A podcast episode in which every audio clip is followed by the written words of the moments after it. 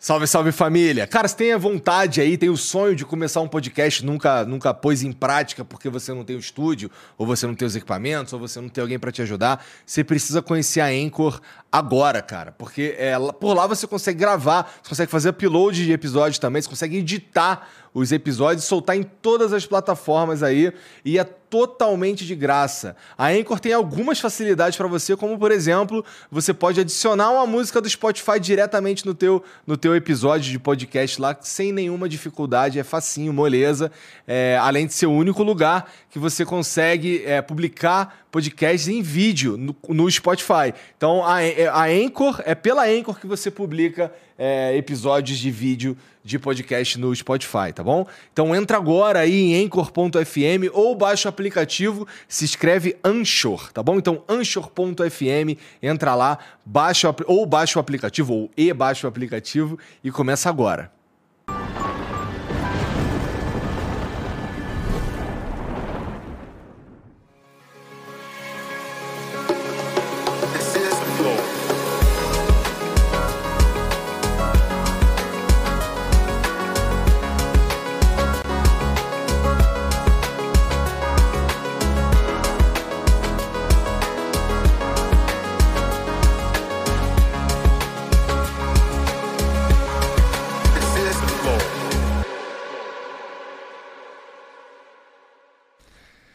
Salve, salve família, bem-vindos a mais um Flow. Eu sou o Igor. Cara, hoje eu vou conversar com três caras muito grandes, certo?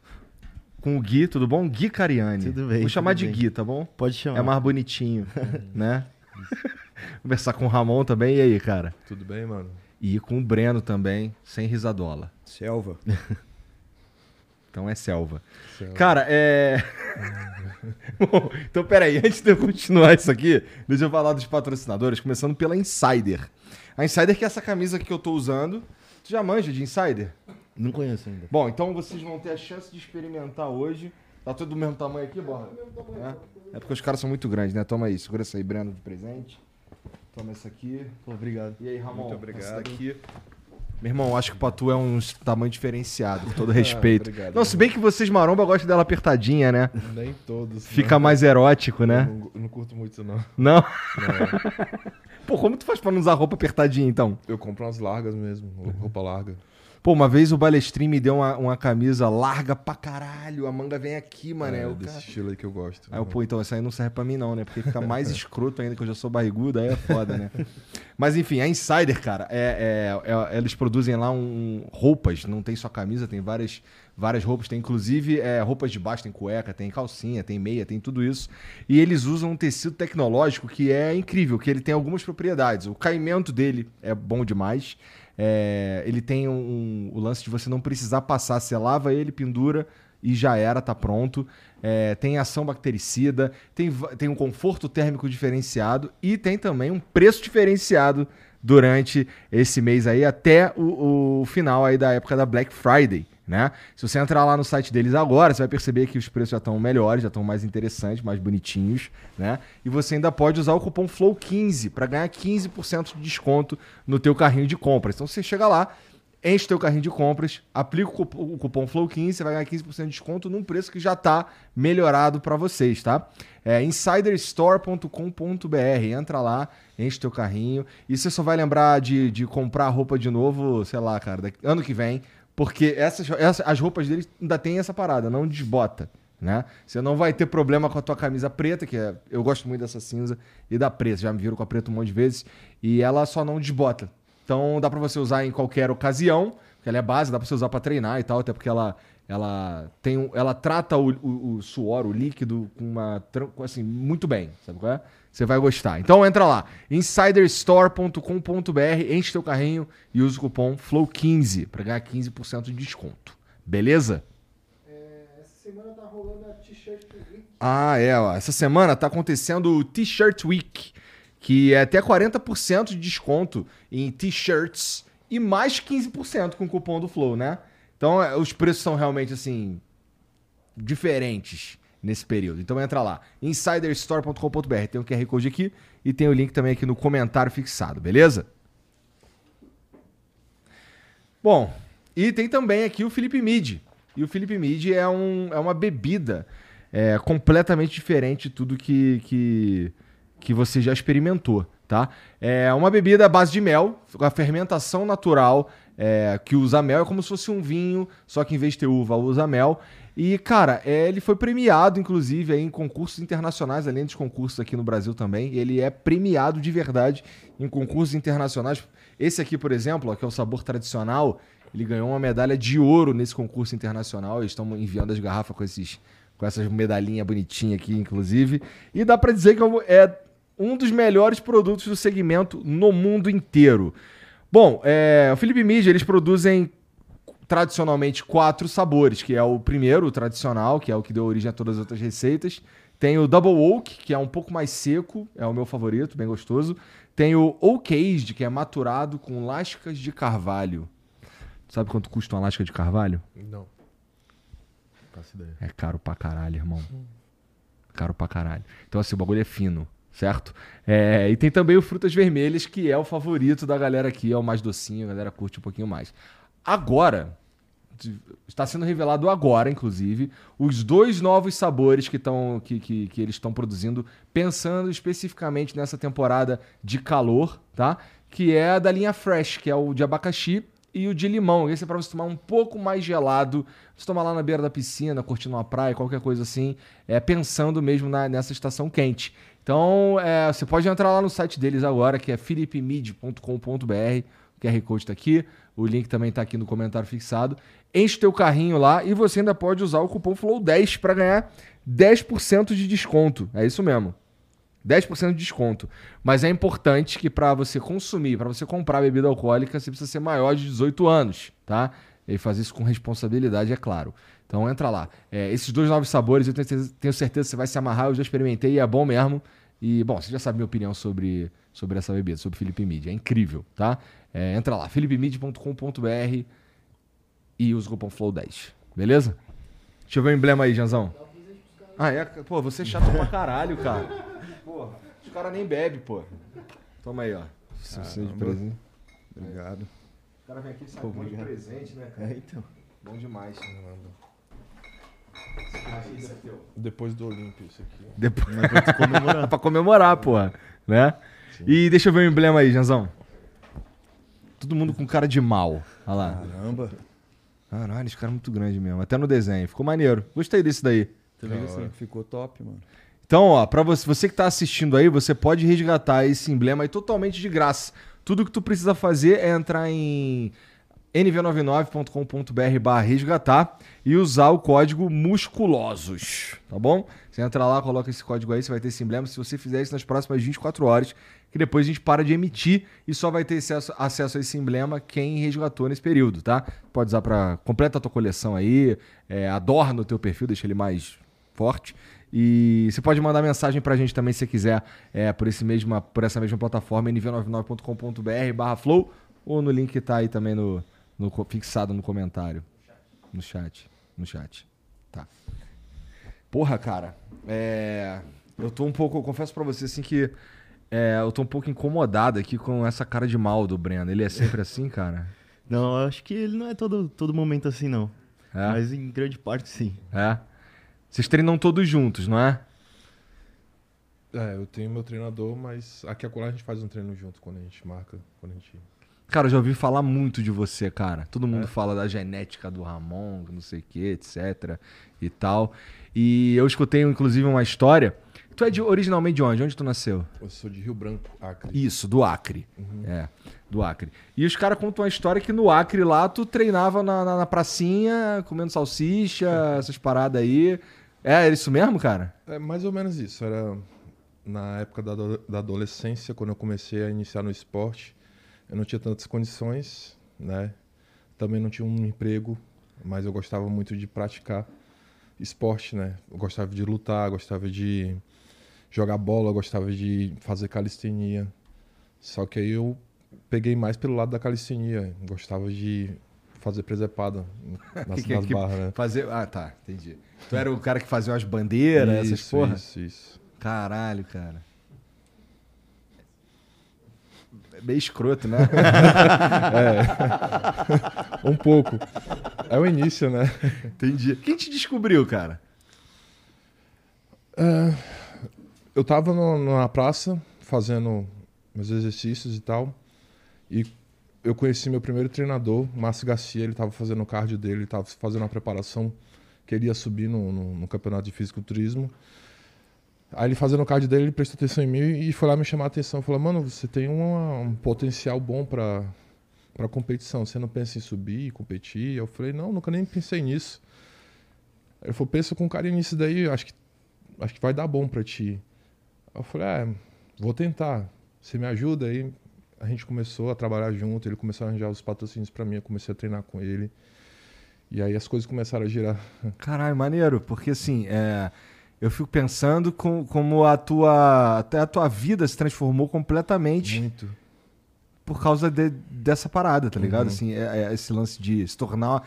Porque assim, você falou, eu gostava de esporte e tal. Uhum. Mas eu imagino que quando você fala gostava de esporte, lutava, etc., não tava falando de fisiculturismo. né? Não, não. Eu, inclusive, como eu te falei, eu lutava, né? Eu ia embarcar pelo lado da luta, pelo UFC, e meu pai ainda falava assim, mano, eu não quero ver você apanhando lá. Se esse cara te dar uma porrada no ringue, eu vou lá e subquebro ele também. Entendeu? E eu também eu não gostava muito. Eu gostava de treinar, mas eu não gostava de. Quando eu acertava o cara, eu já ficava preocupado. Porra, machuquei o cara. E- Ficava com esse negócio na cabeça. Então eu falava, ah, acho que isso não é pra mim. Já o fisiculturismo é outra coisa. Eu comecei a ter um assédio a mais. Me olhava no espelho, fazia umas flexões, me olhava no espelho, dava uma torneada assim no peito, braço inchado, veias e tal. Eu falava, rapaz, isso daqui é meu. Isso aqui é pra mim. que doideira. Muito louco. Porque assim, realmente, cara, é, o, que os caras falam de você, basicamente, é como você é privilegiado pela genética, Uhum. tá ligado? E, que, e, e como dá pra potencializar isso com o treino correto, com, Uhum. com todo o processo correto pro esporte e tal, e possivelmente transformar num campeão fo- fodão, Sim. né? Tu vai competir em qual, em qual categoria? Classic Physique. Em... No final do ano, dia 17, Mr. Olympia, em Las Vegas. Porra, fudido, hein, cara? Mas você- vocês, vocês já competem também? Eu ainda não. Não? Eu já competi. Competi agora a minha primeira vez em agosto. É? Isso. Qual, que- qual categoria? Men's Physique. Ah, tá. É, de é, bermuda. é de bermudinha e tal, né? Aí agora, dezembro, eu vou competir de novo, mas agora migrando pra Classic Physique também. Tá. Qual que é, qual que é o desafio de trocar assim de categoria, cara? É, eu acho que assim, no fisiculturismo, a categoria escolhe o atleta. Não o atleta escolhe a categoria. Tem, tem gente sentido. que tenta se enquadrar, mas acaba que não se enquadra. Eu, apesar de ter uma cintura amarrada em comparação com a cintura escapular, é, eu encaixo mais na Classic. E eu tenho perna também, a perna, minha perna tem bastante volume, então é, não queria esconder a perna na bermuda, né? Entendi. Aí foi dado o desafio, a gente vai agora para Classic Physique. Interessante. E assim, pra tu, é, a vi... como é que tu faz? Quando é que o esporte entra na tua vida? Que, porra, tu era oficial do exército. É, na verdade, o esporte foi o que me fez viver, mano. Como assim, cara? Eu comecei no esporte com 7 anos de idade. Eu fazia MMA, meu irmão era professor de kickbox. Ah, E como eu já falei, tipo, eu vim de uma, de uma geração, de uma família muito humilde, muito humilde mesmo, tipo, muita dificuldade em casa e tudo mais. E o meu irmão, ele me colocou nesse caminho do esporte. Então, dos 7 aos 15 anos, eu fiz jiu-jitsu, kickbox, muay thai. E o sonho dele era que eu fosse lutador. Então, ele me treinava assim, de verdade de me bater eu chegar chorando e falando, pô, mano, eu não, não quero mais isso. Ele, não, você vai, um dia você vai me agradecer e tal. Então eu fui introduzido no esporte muito cedo e através dali da luta eu comecei a já ter a disciplina na minha vida. entendi. Aí quando eu fiz 15 anos eu entrei pra musculação, né? E desde então eu nunca parei. E aí por que que eu digo que o esporte mudou a minha vida? É, bom, eu não tinha expectativa de ser muita coisa na vida. Eu vim, tipo assim, é, uma situação bem, bem complicada, Aham. né? Mãe solteira com quatro filhos, o meu pai tinha problemas com droga, né? Internei meu pai dos 7 aos 15 anos mais de seis vezes por dependência química. Minha irmã com problema de saúde, meu irmão tendo que correr pro lado errado um pouco porque para poder ajudar minha mãe não tinha saída, era realmente uma família assim miserável. é, de, já, de passar muita dificuldade, de minha mãe já, pô, não conseguia pagar a conta, vai cortar água dois dias, enche as pias, enche o tanquinho e vamos ficar dois dias assim e contando com a ajuda da minha madrinha e tal. Então, só que meu irmão sempre falou, mano, você vai fazer isso. Você não vai mexer com coisa errada, você vai entrar pro esporte, você vai lutar. Você vai começar a academia? Pode começar quando você fizer 15 anos, porque na época tinha aquele negócio de que parava de crescer e tal. E aí eu entrei para academia e quando eu me alistei no exército, né, que eu fui para o curso de formação de oficiais, na seleção, eu me destaquei de todos. Por causa da parte física. Por causa da parte física. E também da parte intelectual, porque também tem prova e tudo mais. Eu fui bem, só que na parte física, como eu vinha do esporte, tinha muita resistência, depois musculação. Tipo assim, chegava lá e os caras faziam 20 flexões, eu fazia 100. Aí os, os, instrutores na época já falaram assim: caralho, esse moleque é diferenciado. E também quando eu entrei, tinha uma seletiva que o, exército preza muito por atividade, tipo assim, desportiva né? Natação, atletismo e tudo mais. Eles têm as próprias Olimpíadas, inclusive. Isso, né? eles têm as próprias Olimpíadas, é. né? Inclusive, eu fui atleta do Exército. É? Isso. Qual modalidade? Arremesso de peso. Caralho. Aí foi isso, mano. Diferente. Eu cheguei no Exército e eu falei, mano, é a oportunidade da minha vida, né? Foi o Exército que mudou minha vida e eu só consegui entrar no Exército através do esporte. Então, quando eu cheguei lá, eu falei, eu quero fazer todas as modalidades. Natação, é, eu nunca tinha nadado uma piscina olímpica na vida, nem, nem sabia. Mas foi na raça, na explosão. Aí arremesso de peso, chamava arremesso de granada, né? Arremessa aí, vamos ver se é bom. Mandei, o instrutor já falou, caralho, mano, esse moleque tem que entrar. Aí, por conta do esporte, eu consegui entrar no exército e a minha vida só transformou por causa do exército. Porque eu, depois que eu entrei pro exército, que eu me formei oficial, né? Que eu saí oficial, fui para a tropa e tudo mais. Eu comecei a poder dar provisão para minha mãe, ajudar em casa, as coisas começaram a melhorar, ela conseguiu concluir o estudo dela, a minha família começou a prosperar e, tipo, eu sempre tentando ajudar. Eu era meio que o cabeça da família, mesmo uhum. sendo o, um dos irmãos mais novos. Tinha uma mais nova, né? E aí foi isso, mano. Então eu falo assim, o esporte mudou minha vida.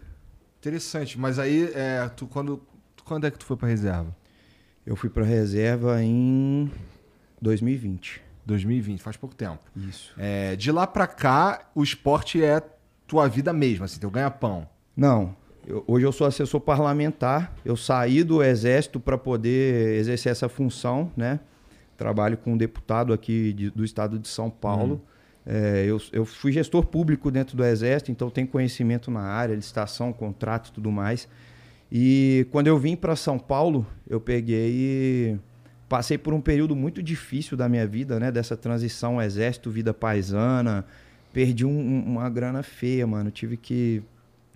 Primeiro que toda a grana que, que eu ganhei do exército, eu peguei metade, eu tive que pagar o apartamento para minha mãe morar. E o resto que eu tinha, eu perdi no investimento aí Entendi. e tal. Aí passei por um período turbulento. Aí no, no final de, do, do ano passado, eu sentei com a minha namorada, né? e falei assim, amor, eu vou entrar para esse meio do fisiculturismo porque eu amo essa porra, eu faço desde novo. Quando eu era novo eu me inspirava, eu tinha vontade, eu não tinha tempo por conta do quartel, estudo e tudo mais, todas as obrigações. E agora eu vou entrar nisso de cabeça.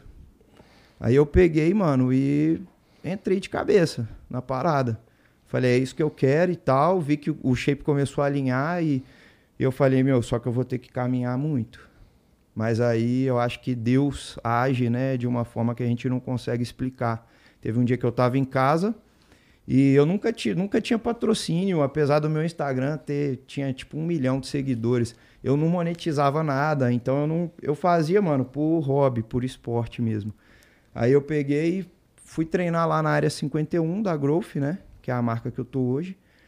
E aí o diretor de marketing e o filmmaker principal olharam para mim e falaram, mano, ele tem uma parceria com a Growth, né? Era uma parceria só de. Eu recebi um suplemento e tinha acesso à academia. Então, eles estavam com um projeto entre dois camaradas que não estavam, tipo, levando muito a sério o projeto e a rapaziada pedindo, pô, a gente quer um cara que leva a sério o esporte e tal. Aí os caras olharam pra mim, mano, tipo, num dia que eu fui lá aleatório, falaram assim: você era tenente, né? Você é tenente e tal, sei lá o que. Eu falei, isso e tal. Você tem vontade de competir? Eu falei, tem. Inclusive, agora é meu sonho. Tem coragem de entrar nesse projeto? Eu falei, graças a Deus. Porra, Foi caiu do céu resposta mesmo. de Deus, caiu do céu. E eu entrei, mano. Tipo assim, eu agarrei com unhas e dentes. Eu falei assim, é isso que eu quero. E fiz acontecer, graças a Deus, na minha estreia eu consegui o, o top 1 do, da, da categoria estreantes. Fui top 2 na outra categoria com atletas experientes e tudo mais. E foi onde eu me encontrei mais ainda com a musculação, que desde os 15 até hoje eu nunca parei. São 12 anos de treino ininterruptos. E aí, agora que eu entrei no esporte, que eu falei, mano, é, sei lá, acho que Deus tem um tempo para tudo e graças à resposta que ele me deu, eu entrei nesse meio, agora tô indo de cabeça junto, pô, eu tô vivendo, mano, uma coisa que pra mim era um sonho, tá ligado? Tá do lado desse cara aqui, dos moleque que são inspiração. Tipo, eu olhava, mano, eu, eu, eu assistia de casa, eu falava assim, caralho, mano, os caras, Ramon no Olímpia, Porra, vi o Felipe Franco no Olímpia em 2014 e tal. Hoje eu tô treinando com os caras, eu tô vivendo isso, mano. Então, é um sonho pra mim, tá ligado? Maneiro mesmo, maneiro mesmo. Bom, e o, e o- o Gui, eu já vi umas fotos dele, tava falando aqui antes de começar, que eu já vi umas fotos dele meio buchudinho, né, Já cara? viu, já viu. A gente até. Eu acho que da última vez que meu pai veio aqui, ele até mostrou ali. e tal. Foi bem legal assistir. Tava Pô, mas aí lá. agora, aí, bom, é que assim, ele me. é, eu já tinha visto aquela foto antes, Sim. e é, é, ele entrou, ele quis me mostrar aquilo ali é, para me motivar. Eu lembro na época que vocês estavam É. treinando lá no CT com a gente. Então, então assim, é, não é culpa dele, tá? É, mas eu, eu, eu, eu que sou um vacilão. não é que não motivou, é que eu que sou um vacilão mesmo. Mas, pô, quanto tempo demorou pra, tu- pra, aquele, pra aquele buchinho sumir, cara? Cara, eu acho que nos primeiros quatro meses eu já tive um resultado bem legal. Dava pra ver um físico bem, bem completo, assim. Mas tu tava se matando? Cara, eu tava na época, eu acordava todo dia 5 horas, fazia uma hora de escada, eh, fazia bastante coisa, mas foi muito prazeroso, porque é igual o Breno falou, ao mesmo tempo a gente tava curtindo ali todo aquele momento.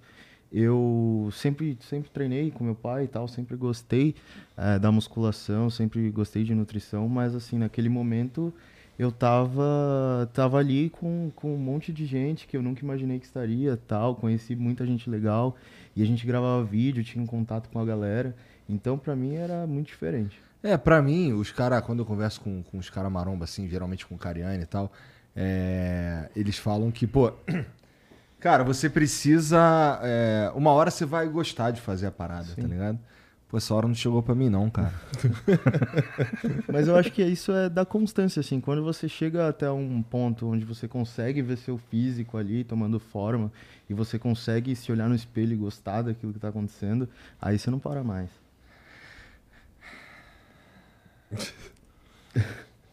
É, não, assim, eu consigo entender vocês falarem isso porque ah, tem, o- tem o esporte envolvido. Então, Sim. pretende competir? Não, com certeza. Eu pretendo ano que vem já estar fazendo minha estreia aí nos palcos. É. E nesse último ano eu dei uma parada, fiquei um pouquinho mais tranquilo, tirei umas férias ali pra trabalhar em outras coisas, precisava de um tempo, mas é, ano que vem sim, tô fazendo um, um trabalho com o Pacho, né, que é o treinador do Ramon também, e aí a gente tá, já tem umas, uma boa expectativa pro próximo ano. Muito interessante como o esporte de vocês está é, ganhando cada vez mais espaço, né, cara? Com certeza. Tudo bem que tem, assim, teve o, teve o próprio Cariani, teve o Balestrinha, esses caras que puxaram essa. O Felipe Franco. É, Sim. o. Cara, a cara dele tá na minha cabeça, mas eu não. Não, não o Sardinha não. O Sardinha também. Com mas ah, tem vários, pô. Tem o Giga, tem o. O. Como é? Léo Stronda. O Correia. Meteu um Coreia. Porém, Correia. É, eu tava pensando no Correia. Léo Stronda e tal. Sim. Como esses caras, assim, puxaram a atenção pra esse tipo de coisa. com certeza. E, assim, formam uma base pra mais pessoas também ah, alcançarem um patamar até de influência digital, né? Você tá falando de mais de um milhão de seguidores no, no Sim. Instagram. Vocês todos têm bastante seguidores e tal. Sim. É, mas é, uma, é, um, é um caminho que foi trilhado antes por, por- pelo Por essas tiozão pessoas, com né? certeza. pelos outros caras aí. E, porra, mas é excelente que haja esse mercado e que, e que no Brasil realmente as pessoas prestem mais atenção pro- nesse esporte, né? Com certeza. Que- E esse trabalho, assim, o, o que eu acredito que fez foi mostrar que a alta performance ali da musculação, da nutrição, conseguiu também eh, ajudar muitos profissionais da área. Hoje em dia a gente vê ali muitos profissionais na área da nutrição, da educação física brilhando, conseguindo um bom trabalho, conseguindo se interessar mais por fazer uma universidade nessa área e isso também teve uma grande influência e uma grande contribuição do fisiculturismo. Eu entendo, faz todo sentido, inclusive. É, falando de saúde, assim, a gente sabe que o esporte de alta performance não tem, assim, a saúde é uma preocupaçãozinha, né? Porque na verdade você tá querendo ficar muito foda. Tanto que quando compete, tem todo aquele período desgraçado, né? Que eu já, já conversei Sim. algumas vezes com, com, com teu pai, com o Balestrinho e tal. É, que vocês passam por isso também. Porra, vocês já passaram por um momento de lesão? Já estão com o corpo todo fudido também ou não? Graças não, a Deus, nível- não. Graças a Deus, não. Ainda não. Ainda. Ainda. Eu temo por isso, mas Mas é, mas é eu só. oro pedindo pra Deus me proteger disso. E também a gente faz um trabalho pra que isso não aconteça, né? Sim. Fisioterapeuta também ajuda a gente a se manter melhor também. sim. É, isso é verdade, porque assim, eu eu imagino que hoje o, o trabalho ele, ele leva em consideração o- a prevenção de lesões, que eu não sei se era uma coisa tão constante, tão presente na geração anterior, né? Não, não era. E hoje, é, graças a esse envolvimento, assim, que a gente conseguiu ter a contribuição de médicos ali, nutricionistas, fisioterapeutas, profissionais de educação física, hoje o fisiculturismo também é muito mais científico, não tão empírico. Então a gente consegue fazer um trabalho bem legal. Caralho, assim. falou bonito demais agora.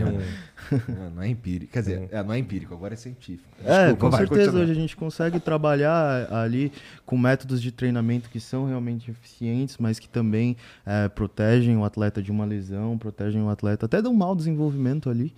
E isso em todas as áreas. E também a grande, grande influência que o esporte tem através da medicina. Vocês eh, já, por exemplo, receberam o Muse aqui e vários médicos que são apaixonados pelo esporte também e hoje trabalham diretamente com a gente, ajudando ali vários atletas. Tenho muitos amigos médicos, por exemplo, tem um médico que ele me acompanha em tudo, assim, eu vou na clínica eh, e tudo que eu preciso ele faz, sempre está na hora ali.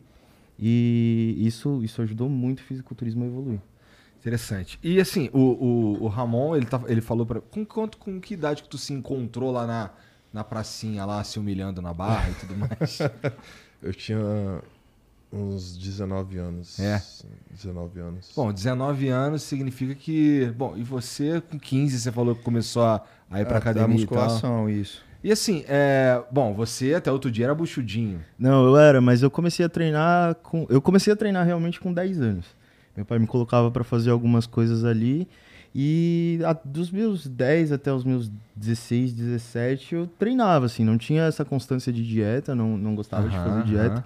Assim como qualquer outro E adolescente. o que que mudou, cara? Era aí que eu queria chegar. O que que mudou?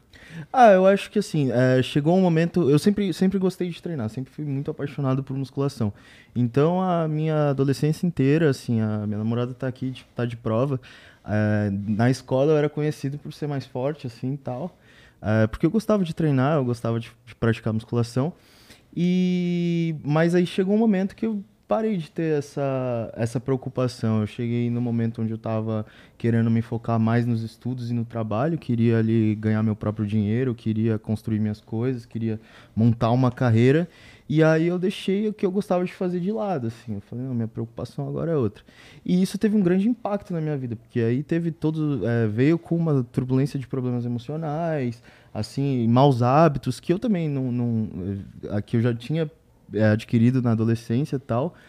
E aí quando eu olhei pra mim, eu tava assim numa, numa condição que eu nunca imaginei que chegaria, assim. E isso estava me deixando mais triste, porque acabava com a autoestima, acabava com a minha vontade de aparecer. eh, eu não queria mais sair, não queria mais fazer nada, só queria ficar em casa. Eh, inclusive foi até na época da pandemia. E aí meu pai me chamou para treinar na época, né? Eu falei, ah, pai, posso ir aí treinar contigo tal? Queria voltar, queria fazer aqueles projetos que a gente tinha tal, que meu pai sempre quis me ver competir, né? E eu falei, mano, vamos lá, vamos fazer alguma coisa tal. E na época eu ainda falei pra ele, eu falei, pai, mas assim, tipo, é que quando eu, eu, eu morava fora do Brasil, né? Quando eu saí do Brasil, meu pai ainda não tava, não tava tão forte na mídia, assim. Ele já era bem conhecido, mas era mais conhecido pela galera da área mesmo, mas não era conhecido, assim, por pessoa, outras pessoas que só, só acompanhavam, assim. E aí eu falei pra ele, pai, assim, eu sei que, que você trabalha com YouTube hoje em dia, tal, além do seu trabalho, mas assim, não queria gravar nada, não, não tenho, não gosto muito disso, não me sinto muito confortável, só queria mesmo estar contigo e treinar contigo, passar as férias aí na tua casa. Tava com férias da, da faculdade. E aí ele falou que de boa, não. Ele falou, não, não precisa gravar nada, não, tá tranquilo. Quando eu cheguei, tipo assim, terceiro dia ele já me chamou para gravar um vídeo, a câmera já tava ali na minha cara e eu não tinha muito para onde correr. E, tipo, eu tava sem Tava lá camisa. o Maurício com a câmera. Nossa, é, eu tava ali, tipo, com um físico horrível, assim, todo barbudo, assim, não me cuidava nem nada. E aí eu já Você tem tava... quantos barbudos? Não tô te entendendo. Não, não. não foi um bom exemplo, né? Não, mas é que eu, tipo assim, tava com a barba mal feita, assim, não Tá tava bom, com a tá barba bom. bem cuidada igual a tua. Tá bom, tá bom, tá bom. Aí eu. Aí, tipo, ele me colocou a câmera na cara assim, falei, agora, pronto, não sei mais o que fazer, não tem pra onde correr. E aí veio tudo isso, né? Eu já tava afim de fazer um, um projeto, assim, pra, pra emagrecer ali, pra construir um físico. E aí, na hora que, que pegou ainda essa onda de YouTube, de mídia tal, senti ali uma pressão da galera. Teve uma galera que falava, pô, mas tu, teu pai aí fala de fisiculturismo profissional, assim tal, e tu tá nesse shape, assim, como assim, mano? E aí eu ficava com isso na cabeça, né? Eu falei, não, vou meter o shape, vou meter o shape, e aí eu fui atrás. E, mas o que meu pai faz é, é muito legal, porque assim, ele pega e mostra para as pessoas uma evolução é, ali pra, que, que é possível alcançar para pessoas normais, mas ele usa todas as premissas do, do fisiculturismo para alcançar isso. Então, a dieta é elaborada de uma forma diferente, o tipo, o estilo de treinamento e tudo, é tudo montado com uma base no fisiculturismo. E ali eu comecei a conviver com um monte de atleta de alta performance, conhe- conhe- conheci muitos atletas profissionais que eu já conhecia antes, mas nunca tive intimidade, fiz grandes amizades e aí fiquei ali todo envolvido no meio e eu falei, pô, eu quero isso pra minha vida, É cara. um eu pouco acho que eu me que o encontrei. Tava falando, né? De É. encontrar e poder treinar com esses caras que são referência mesmo. Sim. E, porra, é, conversando com esses caras mais das antigas, bom, é, o que eu quero dizer com isso é, vocês são bem mais novos que, que esses caras. É, e eu conversando com eles, a gente já chegou no ponto de eu perguntar pra eles sobre as renúncias que são necessárias pra para alcançar alta performance e tal, ou até praticar o esporte mesmo. E o que eu escuto bastante deles é, cara, isso faz tanto parte da nossa vida que não é tirando obviamente a fase de preparação para um evento e tal, não é, não chega a ser uma renúncia, é um modo de vida mesmo. É, e eu ouvi isso dos caras mais velhos e tal. E vocês, Pra vocês é a mesma coisa, assim, é, já não sei, é, faz parte da vida de forma tão forte que o- as renúncias que pra mim seriam renúncias pra vocês não são mais. Por exemplo, quando a gente, quando antes da gente começar aqui, o Borga comentou que ia chegar um Sanduba. E aí vocês, ah, pô, não, não quero Sanduba não, não sei o quê. Esse tipo de coisa ainda é muito difícil pra vocês? Não é? Como é que é? Então, é, assim, sendo bem sincero, eu nunca fui de comer tanta besteira, tipo lanche, pizza, essas coisas. Então, acabou que a dieta pra mim foi uma coisa mais fácil. É, o, que, o que pega é que hoje eu tenho que comer uma quantidade X, tenho que pesar essa quantidade, tenho que comer no horário, porque senão não vai funcionar. Então é mais é mais essa adaptação. Mas antes eu já comia limpo, desde os 15, quando eu comecei, que eu, pô, quando eu comecei eu comia frango, arroz, banana e tomate. Era a minha refeição, era o que eu conseguia comer, trabalhava para comprar essa comida e, pô, eu sempre comi isso, dos 15 aos 19 era basicamente isso. Depois eu tive uma fase que aí eu saía da dieta, comia umas coisas, mas eu nunca fui de comer tanta besteira. E o que eu acho, tipo assim, que pra mim foi um- um fator legal, é que eu não acho, tipo assim, eu não considero a comida algo, ah, pra confraternizar eu preciso de comida. Pra ir em tal lugar, pô, você não tá comendo, pô, que sei lá o quê. Eu nunca pensei assim, então, tipo, ah, eu vou na casa do, fui na casa dos meus sogros esses tempos e aí todo mundo comendo, festa e tal, que sei lá o quê. Nossa, você não vai comer. Às vezes as pessoas se preocupam mais do que você tá preocupado. Tipo, pra mim eu não tava ir numa festa de criança, por exemplo, não é sinônimo do Breno comer um brigadeiro. Então, eu fui, inclusive, faltando oito dias pra competir na festa do, do sobrinho da minha namorada. E aí eu não podia comer. Eu peguei, fiquei tranquilo, fiz a minha refeição tal. Nem te incomoda. Guardei o meu um de bolinho, porque no dia da minha refeição livre aí eu devoro, mano. Eu destruo. Mas aí é mais porque você tá tão regrado ali, tá tão se fudendo, que no dia que chega, mano, aí.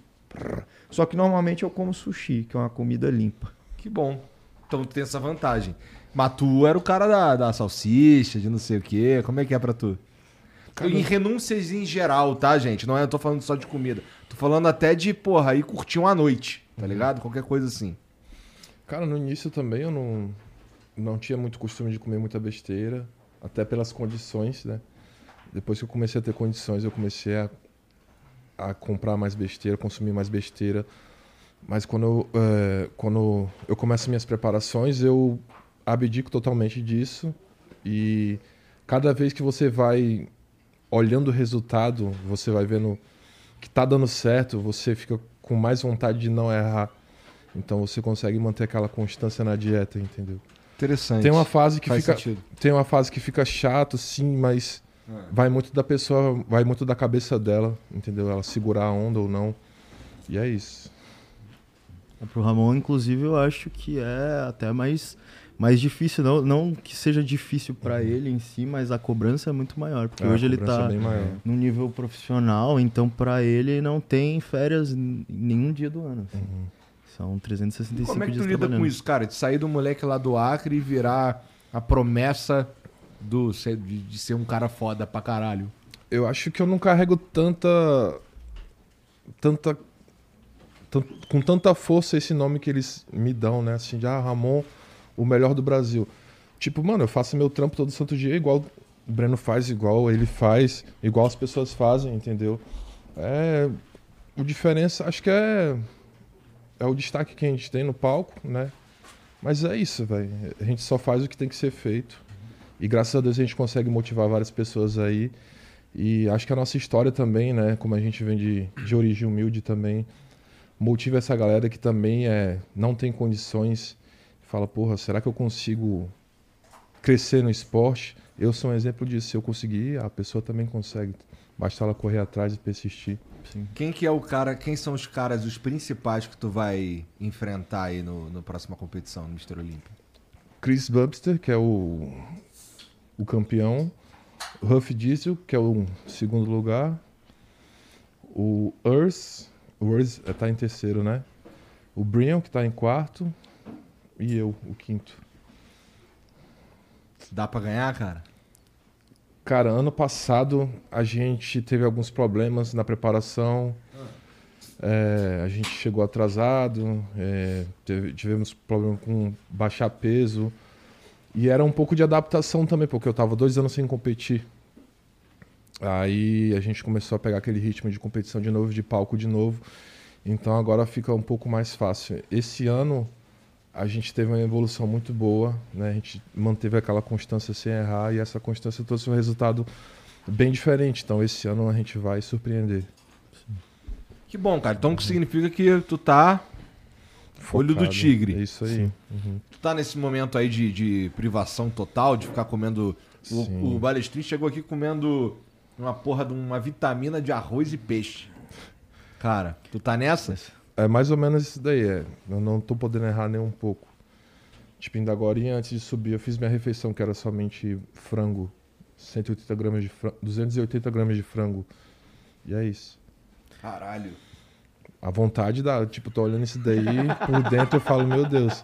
Mas até assim, É um sobre. teste aqui de, de, de resiliência, vai. mas quando eu olho, Eu chego, confio em você, Ramon. Aham, mas quando eu chego em casa e olho no espelho e vejo lá as fibras ver, eu falo, mano, se eu tivesse errado, não estaria aparecendo isso aqui agora. Aí o cara continua, entendeu? Mas Entendi. até sobre as próximas colocações do Mr. Olímpia, foi muito legal ver o que o Ramon fez esse ano, o trabalho que ele tem feito, assim, e, tipo, ele é a prova viva de onde o fisiculturismo tá chegando. Hoje em dia, um atleta, número um, atleta de alta performance, assim, igual ele, tem toda uma equipe trabalhando junto, então, assim, tem uma, pessoa para acompanhar o treino dele, tem alguém que tá ali acompanha- acompanhando com a fisioterapia também, para que ele chegue no máximo, do máximo, do melhor que ele consegue chegar no palco e apresentar ali a- apresentar ali o Brasil para todo é Isso mundo. que faz a diferença de um atleta ser bom, entendeu? É, tem todo um time envolvido. Sim. Se tem aquele time envolvido que te ajuda a trabalhar, mano, você consegue chegar a 100% lá. Sim, Agora, quando a pessoa tem dificuldade em ter apoio, aí sim. é mais difícil da pessoa chegar lá, entendeu? Não, e, e com certeza toda a evolução dele para esse ano aí também foi porque ele fez por merecer todo, todo esse Sim, suporte que ele tem. Porque o Ramon tá dando sangue nos treinos de verdade, ele tem uma, um mindset muito bom pra dieta Uhum. e tá todo mundo muito orgulhoso dele. Da hora. Porra, e vocês curtem lá se pintar lá com aquela porra daquela tintinha Eu lá? sinto pra- saudade do cheiro da Porra, tinta. é o melhor. Como assim? é porque onde aparece tudo, né? Tinta, O objetivo da tinta é fazer aparecer tudo, não é? É, ela É, dá um destaque, dá um né? ela dá um destaque destaque no, no palco. Aí tu fica se olhando assim, caralho. Mano, é que antes de competir, tem uma lenda, né, do- dos fisiculturistas que eles falam assim, pô, quando sente o cheiro da tinta é o melhor momento. E aí eu ficava com aquilo na cabeça, eu falava Que assim, onda, caramba, né? mano, será mesmo? Aí pior que, mano, a tinta tem um cheiro da Tem, hora tem. e tal, e aí você começa a pintar, você tipo entra assim e fala, caralho, mano, é agora que a gente vai subir no palco e mostrar o que a gente veio fazer. É isso aí. Sim. Muito É, louco. parece que é único, né? A sensação que todo mundo tem. O Gui ainda vai ter oportunidade. Com certeza. Mas é, é o cheiro da tinta. Tá. É uma motivação pro atleta, mano. O cara fica com saudade, igual Uhum. o Ramon falou. Ah, maneiro. Maneiro. Bom, eu sei que o, o Breno, o que ele quer mesmo é usar a tanguinha, pô. Né? É. Quer chegar na tanguinha? Não, acho que eu não vou. Vou, vou parar na Classic, né? É, é, é o que eu me vejo É. fazendo hoje, né? Quem Por sabe posso também, né? mudar, né? É. Quem sabe lá no futuro eu mude a minha ideia.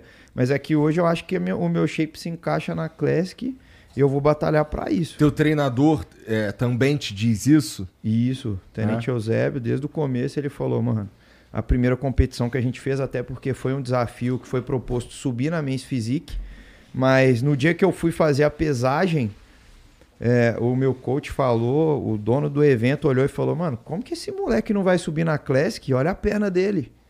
E aí, pô, todo mundo falava, mas eu cumpri a missão de subir na Men's, agora eu vou cumprir a missão e me realizar também. Quando é essa próxima competição aí? 17 de dezembro. Tá chegando também, né? Cinco semanas e meia. É, então tu também tá nessa fase de, no, de total. Restrição, comendo pouco. Caralho. Eu, eu, eu sei que quando tá mais perto do evento, vocês ficam bem fudidos, né, cara?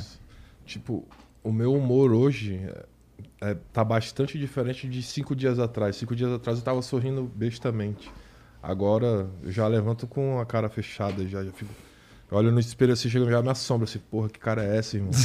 Mas, tipo, não tem Caralho. o que fazer, é a resposta do corpo mesmo. É, assim, fica irritadíssimo É. mesmo. Para de comer, fal- Para começa a faltar comer tudo, isso, tu, isso. tu, teu corpo começa a reagir com É, e é- como se fosse perigo, né? Cardio, jejum e treina, aquele estresse no corpo, entendeu? Então vai causando aquele estresse emocional também. Aham. Bom, eu, eu lidei até bem com esse fato É? de estresse. Porque, tipo assim, até o final da competição, eu fiquei tranquilo, assim, em questão de, é, de humor e tal. Agora, na semana final, né, na finalização, aí realmente, o que acontece é que eu me fecho um pouco. Agora tem gente que fica maluco, pô. É que fica Começa- naquela é, a tipo, pressão com medo de tá, errar, entendeu? Aí começa a fazer besteira também. não, e isso daí é um outro aspecto que eu acho que vocês precisam, quando, especialmente quando vão competir, na verdade, especificamente quando vão competir, que é essa parte da restrição e o caralho, é uma- um foco, uma força mental assim diferente. Porque, cara, eu que sou um gordinho de merda, é, quando, eu, quando eu paro de comer pão, arroz, essas poucas, eu já tentei, eu já fiz uma parada dessa aí, funcionou, caralho. Mas, cara, eu viro um, um cara que não é maneiro de ficar perto. Tá ligado? E vocês é amplificado, porque além de vocês deixaram, deixarem de comer é, o que precisa, ou, ou, sei lá, o que, é, o que o nosso corpo gostaria, ainda tem toda a pressão de estar preparado para participar de um evento que vai te classificar entre primeiro, segundo, terceiro, etc. Né? Então, essa, essa força mental, assim, cara, também é um outro aspecto que precisa ser trabalhado. Sim. E eu imagino que seja constantemente. Sim, né? sim. Faz parte da equipe de vocês, assim, é, psicólogo, essas paradas, não? Tem atleta que tem psicólogo, inclusive até semana passada a gente estava conversando sobre isso, eu e meu treinador. É, tem muitos atletas que têm acompanhamento, porque tem, tem nego que pira, né, mano? Sim. E já eu, a minha, meu psicólogo é Deus, que eu falei pra ele, meu psicólogo é Deus. E eu sempre olho pra trás, vejo tudo que eu passei, vejo o propósito de tudo que eu tô fazendo e isso que me mantém ativo, entendeu? Com Sim. vontade de fazer. Sim. Eu entendo isso, cara, é... mas eu não tô te chamando, não tô falando nada que vocês são fracos mentalmente, mas é talvez seja interessante fazer um experimentar usar a, a- um psicólogo. Não, eu também, eu também tô com essa curiosidade. Eu acho que eu preciso. Não, É muito- porque assim, existe uma existe na sociedade brasileira uma ideia de que os caras que vai que, que se cuida com psicólogo é maluco, Sim. né? E eu tô falando aqui de maneira pejorativa porque é exatamente como eu- é a sociedade é um tabu essa Sim, parada, né? sim. É, é psicólogo, psicologia do esporte é um tabu. Sabe? É pra futebol, pra não sei o quê e tudo mais. Esses caras aí, não sei, parece que eles. é, Imagina-se que comunica fraqueza. Sim. Mas na verdade, cara, é uma vantagem competitiva. Sim, né? Sim. Não, isso é bem interessante porque eu ia até comentar isso. Na área, na própria área, assim, no meio dos atletas existe até um preconceito, assim. O Correia comentou sobre Uhum. isso esses dias, né? Ele falava, poxa, é, o atleta, ele, ele é, é esperado dele que ele tenha um mindset diferente, que ele seja uma pessoa mais disciplinada e mais focada e alguém que é capaz de resistir mais às pressões, aos obstáculos ali de durante um período. E por isso acaba que, por exemplo, uma pessoa que mostra, demonstra problemas emocionais, isso acaba saindo como se fosse uma fraqueza. Mas o que a gente vê é que no fisiculturismo e no meio de vários atletas, isso é algo que é muito presente e as pessoas não percebem, muitos atletas não percebem que isso não, não é uma desvantagem, é, na verdade é alguma coisa que poderia levar ele a caminhos maiores, a- chegar em resultados melhores, trabalhando ali a mente dele para resistir a toda essa pressão. E é muito interessante, eu falo isso até por experiência própria, porque hoje em dia eu faço tratamento numa clínica, chama até Clínica Kizek ali no Tatuapé. E eu conheci eles através do esporte, muito legal isso, porque eram, eram médicos ali, é, médicos profissionais, lá tem tudo, né? Tem até profissionais de estética, que eles acompanham a, a- acompanhavam a galera e eles já tinham contato com alguns alguns atletas da área, né? E é interessante porque a clínica entrou em contato com os atletas por conta da estética, né? Porque eles fazem alguns procedimentos ali, por exemplo, melhorar a pele do abdômen, que foi inclusive pelos que eles me chamaram, né? E eu entrei em contato com eles por conta disso. E aí eles passaram, aí eu vi que muitos atletas iam lá, tal, e comecei a ir. E acontece que o, dono, o médico dono dessa clínica, ele é ps- ele é psiquiatra também. E ele trabalha ali com psicólogos. E ele falou que, assim, por exemplo, os atletas chegam lá, tal, vão fazer um acompanhamento para a estética, mas ele acaba tendo uma conversa, tendo contato e percebendo ali as dificuldades que o atleta tem eh, durante toda a fase de preparação, durante todo, tudo aquilo que ele vive. E ele começou a atender ali todos eles como psiquiatra, né? Como médico psiquiatra, porque era muito presente.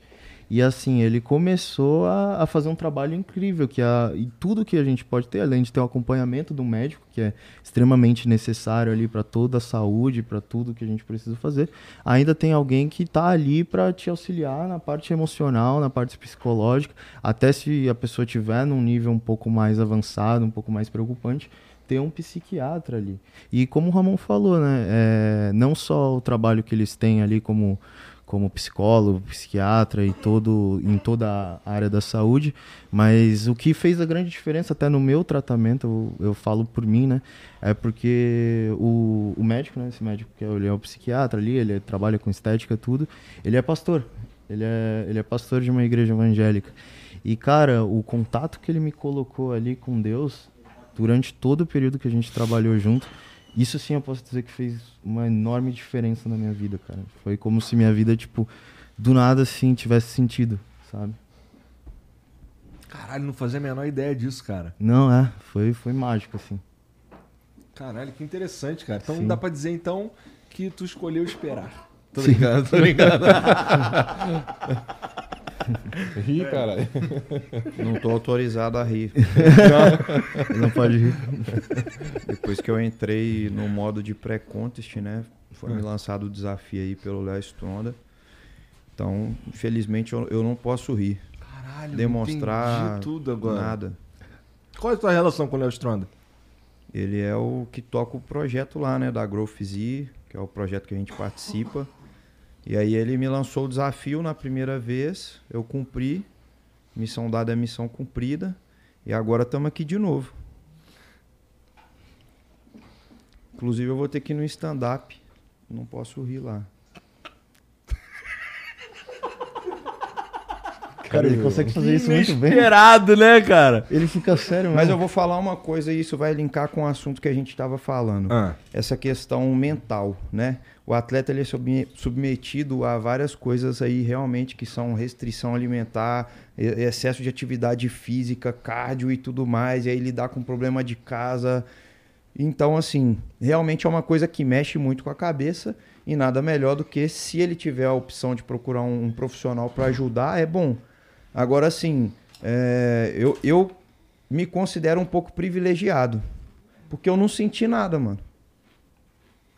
Tipo assim, pra mim, a, a finalização, tudo foi um estresse que foi cansaço. Agora, mentalmente, eu, eu controlei muito bem, mas também porque o exército, na nossa exército, formação, né? ele lida com os nossos níveis estressores, né? Aí ele coloca a gente submetido a coisa que, tipo assim, se eu, eu não posso nem falar aqui, então a coisa é séria lá. Então, realmente, a finalização de fisiculturismo, pra mim, psicologicamente, ela não foi, tipo, não me abalou nada. Eu continuei com o humor normal e tal, eu só me fechei porque eu tava focado naquilo. Mas pô, que vantagem, isso é uma puta vantagem. é uma vantagem. E eu, eu considero o autocontrole tudo, né, mano, pra vida. Desde muito novo eu penso assim, o exército fortificou isso, mas é fazer isso, fazer de fases da vida, né? Cada, cada momento a gente vive uma fase.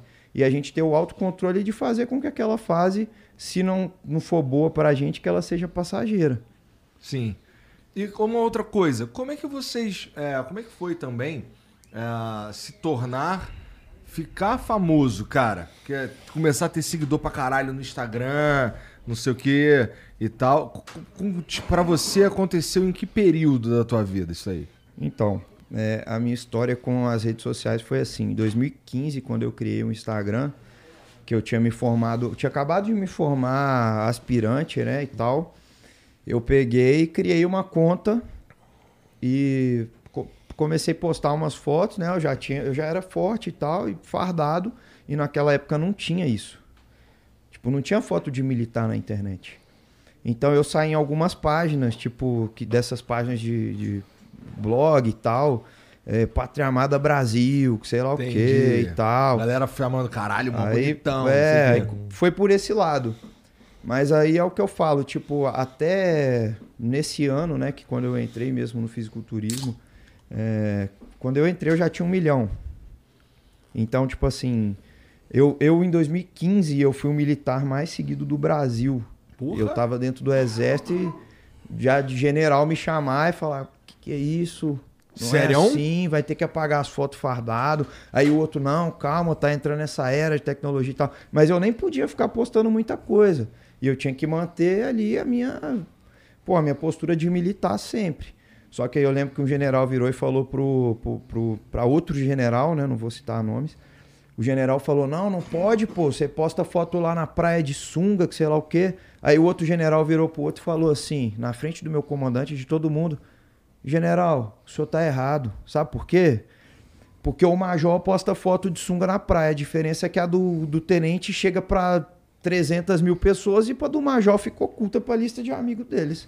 Mas o perfil dele também é aberto. Se 300 mil pessoas entrassem, ia ser do mesmo jeito. Então acho que a gente vai ter que começar a evoluir esse pensamento. E assim foi, né? O Exército criou rede social, Twitter, e foi crescendo e tudo mais. Mas já teve um momento do, do, do meu Instagram, que tipo, a propaganda que eu fazia de incentivo aos jovens a entrar nas Forças Armadas era quase maior do que a propaganda do alistamento militar da rede televisiva, pô. Porra, que interessante. Era, era cara. bizarro, tipo, bizarro. E é muito interessante um, um general que pressupõe um cara mais velho. Era o, o a maior patente que tinha. Sim, então, é- é, esse cara já tem essa visão.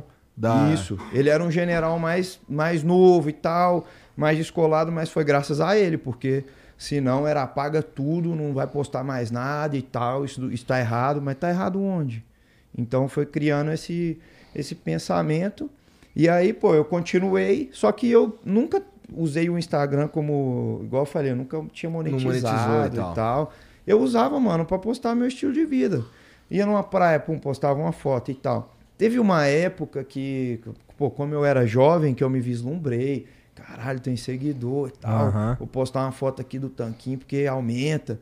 Só que, mano, é, chegou num momento, tipo, igual eu falei, é, há um, dois anos atrás, tipo assim, eu já não tinha mais a alegria de postar, eu achava meio fútil, né? Eu, apesar de passar a imagem de, pô, muitas pessoas se inspiravam pelo exército, eu, pô, mano, eu falava assim, pô, mano, a rapaziada me segue por quê? Tipo, não tinha um propósito. E aí, quando entrou o, o fisiculturismo, né?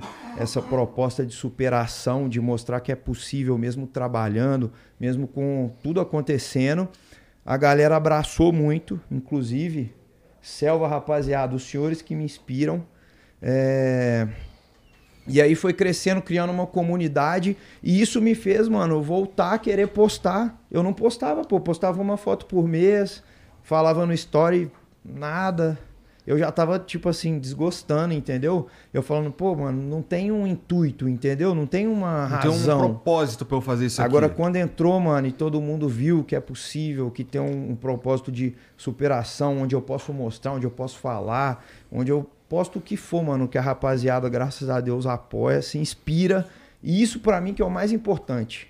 É inspirar, mano. É mostrar pra pessoa que é possível, entendeu? Mesmo quem vem de baixo ou quem é de cima.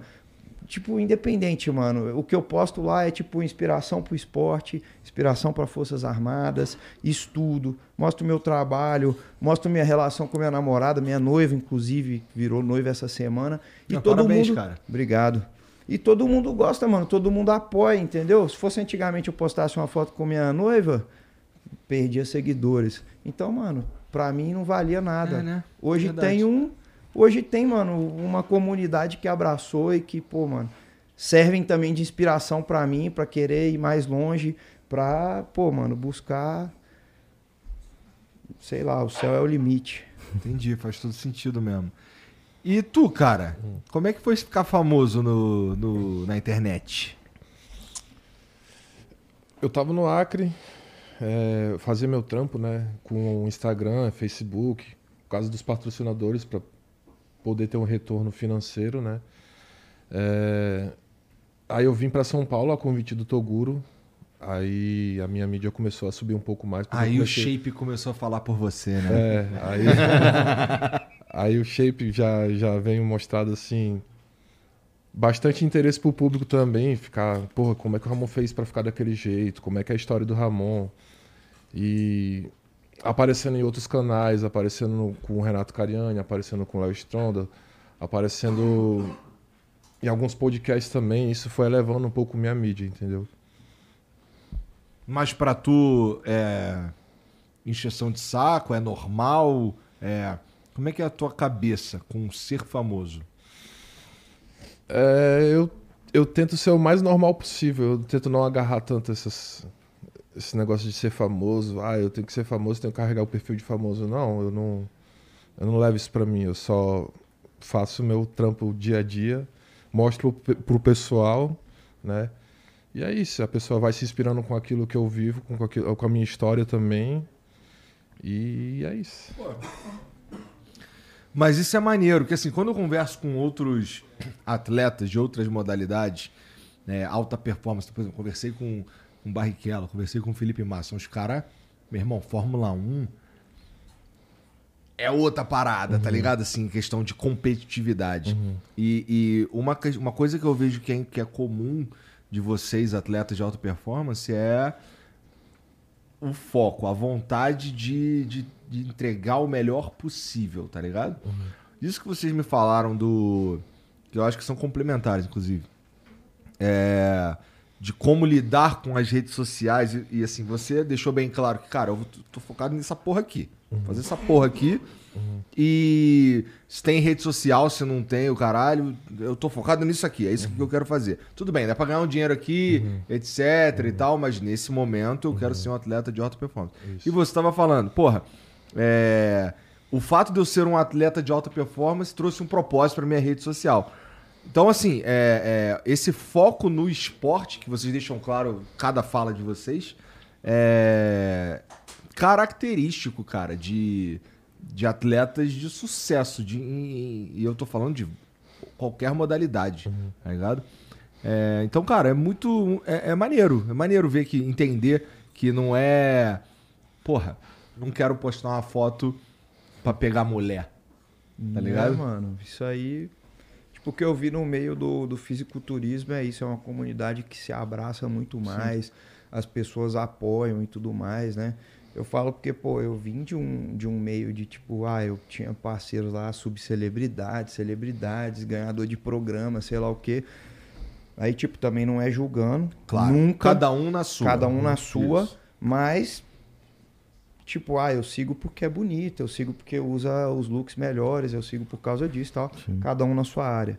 Agora, no esporte, né, quando você incentiva alguém, quando você mostra o seu dia a dia, mostra suas coisas, parece que as pessoas abraçam mais e realmente é uma comunidade que, pô, mano, Elas começam a se identificar mais, se né? identifica, entendeu? Sabe que, pô, mano, é, é isso que eu quero e tal. É interessante Entendeu? isso porque até no o fisiculturismo eu vejo que a grande maioria dos atletas acabam vivendo mais com a rede social, trabalhando mais com a rede social do que em outras modalidades de esporte, por exemplo. Você vê, tipo, sei lá, o É porque futebol. pô, o corpo de vocês, ele. Assim, indep- assim, se você tá competindo no fisiculturismo, teu corpo necessariamente vai ficar maneiro, Sim, né? Então é natural que você use a tua própria imagem, com certeza. né? Porque a pessoa, uma pessoa que não tem o mesmo objetivo, não tem o objetivo de competição, ela sabe que, tipo assim, ah, vou acompanhar aquele cara, e a gente acaba postando, ah, vou acompanhar aquele cara, porque eu sei que, tipo assim, o que ele faz é, é algo muito além, é demais realmente. Ali é para um objetivo de competição. Mas se eu fizer 50% do que ele faz, eu vou conseguir ter um resultado muito bom. Vai ficar monstro também, né? Ah, Quem são as referências pra vocês, assim, no esporte hoje em dia? São esses caras que, o, que a gente citou antes? Quem são, assim? Todos, todos, É? todos que começaram antes, né? com certeza. Quem caminhou É. antes pra gente estar aqui. A relação Pra de... mim, pô, que é uma referência, mano. Hum, É o obrigado, cara mais Com pica da certeza. categoria Muito que eu tô obrigado. entrando, então. Com certeza. A carinha dele, olha lá. Então pode rir, né? Mas, pô, é. é, é, pra- então tá. Então, pra você, assim, quem, quem, quem que é um cara que tu fala assim, caralho, mané? Pode ser gringo também. Queria ser que nem esse cara aqui e tal. O Arnold Schwarzenegger. É, perguntei. Tá bom, tirando o Arnold. Phil Heath e Jay Cutler. é. Aham. Eles têm um lado do esporte e tem um lado empresarial muito foda. Isso é interessante mesmo, né? Sim. É, o Arnold não vale, porque o Arnold. Ele é dá rei, pra dizer. que, Assim, ele quase inventou a porra toda, é o né? Pai do, é o pai da criança. É. Então aí é meio que, pô, tá. Vamos falar de alguém que não seja o Arnold, porque assim, realmente, esse cara é. Toda a atenção que ele trouxe pro esporte, né? É como se não existisse esse esporte antes dele, de certa forma. É Né? verdade. Então é muito sinistro mesmo. Sim. E, porra, mas assim, do, do- vocês também curtem essa parada? Bom, você eu já imagino que não e tal. É, Mas vocês curtem. Você, vai. Você que é filho do, do tiozão. É... é uma vertente muito forte do tiozão a criação de conteúdo. Sim, Né?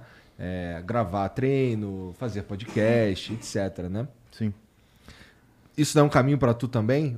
Essa pergunta fica pra vocês também, é que eu já imagino o que, que o Ramon vai falar. Mas se vocês quiserem, fica à vontade. Eu acho que assim, o que meu pai mostrou pra todos nós, assim, o que, ele, o que ele fez no Brasil foi muito interessante, porque ele fez o, com o conteúdo que ele faz, com tudo aquilo que ele produz e todas as empresas que estão hoje junto eh, dando suporte para que ele consiga fazer esse trabalho, eh, levou o fisiculturismo a um patamar diferente. Fora internacionalmente, inclusive, o Ramon, por exemplo, é conhecido em todos os lugares já. Ele já é um cara que Famosão, é famoso a nível internacional. E meu pai, ele, ele conseguiu é, fazer com que todos os hoje todas as pessoas que acompanham e todos os atletas tivessem uma inspiração. Porque antigamente, assim, eles podem dizer mais, até mais do que eu. É, antigamente, se tu falasse pros seus pais assim que iria ser fisiculturista, provavelmente eles não, não iriam nem te apoiar. Mas hoje já existe um plano de carreira, hoje já existe muita coisa que você consegue fazer. E não só na, como atleta, mas também o profissional da educação física, o, pro- o profissional ali que trabalha como nutricionista, eh, todas essas pessoas conseguem ver um caminho que você pode estar trabalhando ali com algo que você gosta e chegar a um nível, eh, um, um padrão assim muito legal, um patamar muito legal. E eu acho que também para as pessoas que hoje em dia, hoje a gente comentou, né? Tem essa coisa de, de ter muita, muita gente assistindo, ter muita gente acompanhando, e a galera realmente se inspira, a galera gosta de ver o que os, a- é, os atletas e quem convive com os atletas, o que essas pessoas fazem. E isso deu uma, uma margem muito legal para a pessoa até pensar, pô, eu acho que para conseguir trabalhar com isso, para conseguir mostrar meu trabalho e chegar num lugar diferente, eu preciso trabalhar com as redes sociais também. Não tem jeito. Ah, não tem jeito. É. E foi uma fonte de inspiração para todo mundo. Tanto que você vê hoje milhares, milhares de profissionais de todas as áreas, seja da, da nutrição, da musculação, da medicina, eh, farmacologia, tudo. As pessoas estão tentando ali criar um espaço onde elas podem mostrar tudo que envolve o trabalho delas, mas também fazer algo que, ah, isso que é o mais legal, através de algo que você realmente gosta de fazer, algo que você ama fazer. Porque todos nós aqui, eu tenho certeza que se não fosse a mídia, se não fosse os patrocínios, se não fosse tudo que, tudo que existe hoje, todo mundo ia estar fazendo a mesma coisa. Todo mundo ia estar treinando, todo mundo ia estar fazendo uma dieta que fosse legal ali para manter um bom físico, todo mundo ia estar consumindo suplementos. Eu mesmo sempre comprei suplementos Mesmo antes que, mesmo que não pai. existisse um mercado, você está dizendo. Exato. Exato. Interessante.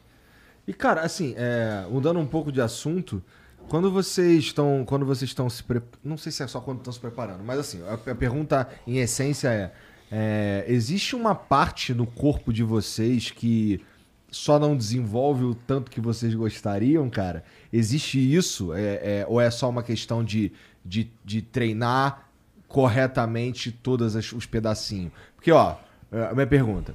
Ah, vamos dizer que eu começo a treinar loucamente e eu queria muito ter um, um- um trapézio pica. É, mas o, o- o meu trapézio, sei lá, não fica pica. É, existe isso no corpo de vocês? É relativo, mano, porque tem gente que tem uma estrutura completa e tem gente que falta. Tipo, tem gente que não tem panturrilha, tem gente que não tem é, antebraço, tem gente que não tem trapézio, que nem você falou. E às vezes no- ela trabalha, trabalha, trabalha, mas não consegue ter aquele resultado, mas geralmente é pelo corpo dela mesmo E não tem Se jeito? consegue- é, ser daquele jeito. Assim, o que eu acho, ela consegue melhorar. Melhorar. Mas existem algumas pessoas que não têm genética para certo músculo. E aí não tem jeito. E aí, pô, não tem jeito, infelizmente. Tem que entender a realidade, igual linha. É, a linha do fisiculturista, ela é uma coisa muito importante. O que que você quer dizer com linha, cara? A linha, tipo, o formato O do corpo dele, do peitoral, tá. do ombro e tal. Se o cara não tem uma genética boa, não tem uma linha boa, você olha pro cara, o cara nasceu meio torto e tal, ele vai conseguir melhorar, ele vai desenvolver a musculatura, ele vai. é, pô, vai melhorar muito, mas ele não vai ser o campeão do Olímpia. Então, nesse caso, a genética conta. Se o cara tem uma genética, mano, não desenvolve de jeito nenhum isso, é, é todo desproporcional e tal, mesmo que ele trabalhe duro, trabalhe duro, trabalhe duro, ele vai melhorar. Mas infelizmente não vai ser um campeão do Olímpia. Então, nesse caso, a genética conta. Eu acho que a gente tem que ser até sincero com as pessoas que, que assistem, porque senão pô, a pessoa vai colocar um sonho impossível na cabeça. É, assim, é, é, qualquer um consegue desde que ele não tenha certas limitações. É, pô, e tipo, a pessoa, assim, tem, a gente tem que se situar, né? Quando um sonho é palpável. Agora, vai, pode competir? Pode ganhar uma competição? Com certeza ele vai conseguir melhorar muito. Agora, a linha, não tem como. Tipo, não tem como você mudar a estrutura do seu corpo que você nasceu daquele jeito. O Ramon tem oito gomos no abdômen, o Gui tem dois, eu tenho quatro. Cada um tem o seu. Não tem como mudar isso. Sim. Entendeu? Um exemplo só. É, um outro exemplo é tipo assim, se eu treinar, se eu treinar o suficiente, o tenente, você, a gente não vai ficar com o antebraço do Ramon. Desse tamanho aí. Uhum. Tem gente que tem. Ué, deixa eu ver, deixa eu ver esse antebraço aí, mostra pra mim. Vai tomar no cu, né? Vai ser um, vai ser um tacape, não parece? e assim, nesse sentido, é, você é 100% privilegiado ou falta um negocinho, na tua opinião? Cara, eu posso dizer que eu sou 100% privilegiado. velho. Porra, que bom, cara. Caralho. Eu também acho. Somado ao meu esforço, o resultado Não, é fudeu, isso. Exatamente. aham. Se você tem tudo, se você tem tudo pra dar certo e ainda trabalha pra dar certo, sim. fudeu. Né? Não, não tem, não tem jeito, não tem como dar errado, É. não tem como falhar. Sim. Né? Exatamente. Mas é isso que vai fazer ali num, num nível de competição a diferença entre um atleta que consegue até construir um físico para chegar num cartão profissional ou um atleta que vai ali realmente bater de frente no Mister Olímpia, que é o caso do Ramon. É. Ele já tem uma, uma predisposição genética que vai proporcionar que ele chegue nesse objetivo. Isso daí, cara, o esporte em si não deixa subir a cabeça, não, deixa. A ideia de que é, tu vai subir pra competir pra ganhar. Não, cara, mas assim, a gente tem que ter essa cabeça de campeão. A gente tem que lutar. A gente nunca vai batalhar pra conseguir o segundo lugar. Eu tô dizendo assim, ser um babaca com os outros. Não. Meu pai nunca me ensinou isso, minha mãe nunca me ensinou. E eu também nunca tive gosto por isso. Eu sempre gostei de ver os outros sorrindo, ver os outros felizes, ver os outros bem. Entendeu? Eu sempre gostei muito da palavra amor, mano. Então, eu era até um pouco um pouco bobo, um pouco besta. É? Eu abraçava todo mundo, todo mundo era meu amigo, e quando dava fé eu só sentia facada nas costas. E com o tempo eu fui ganhando um pouco mais de malícia, né? Hoje eu sei separar mais e tal, mas eu sou assim, mano.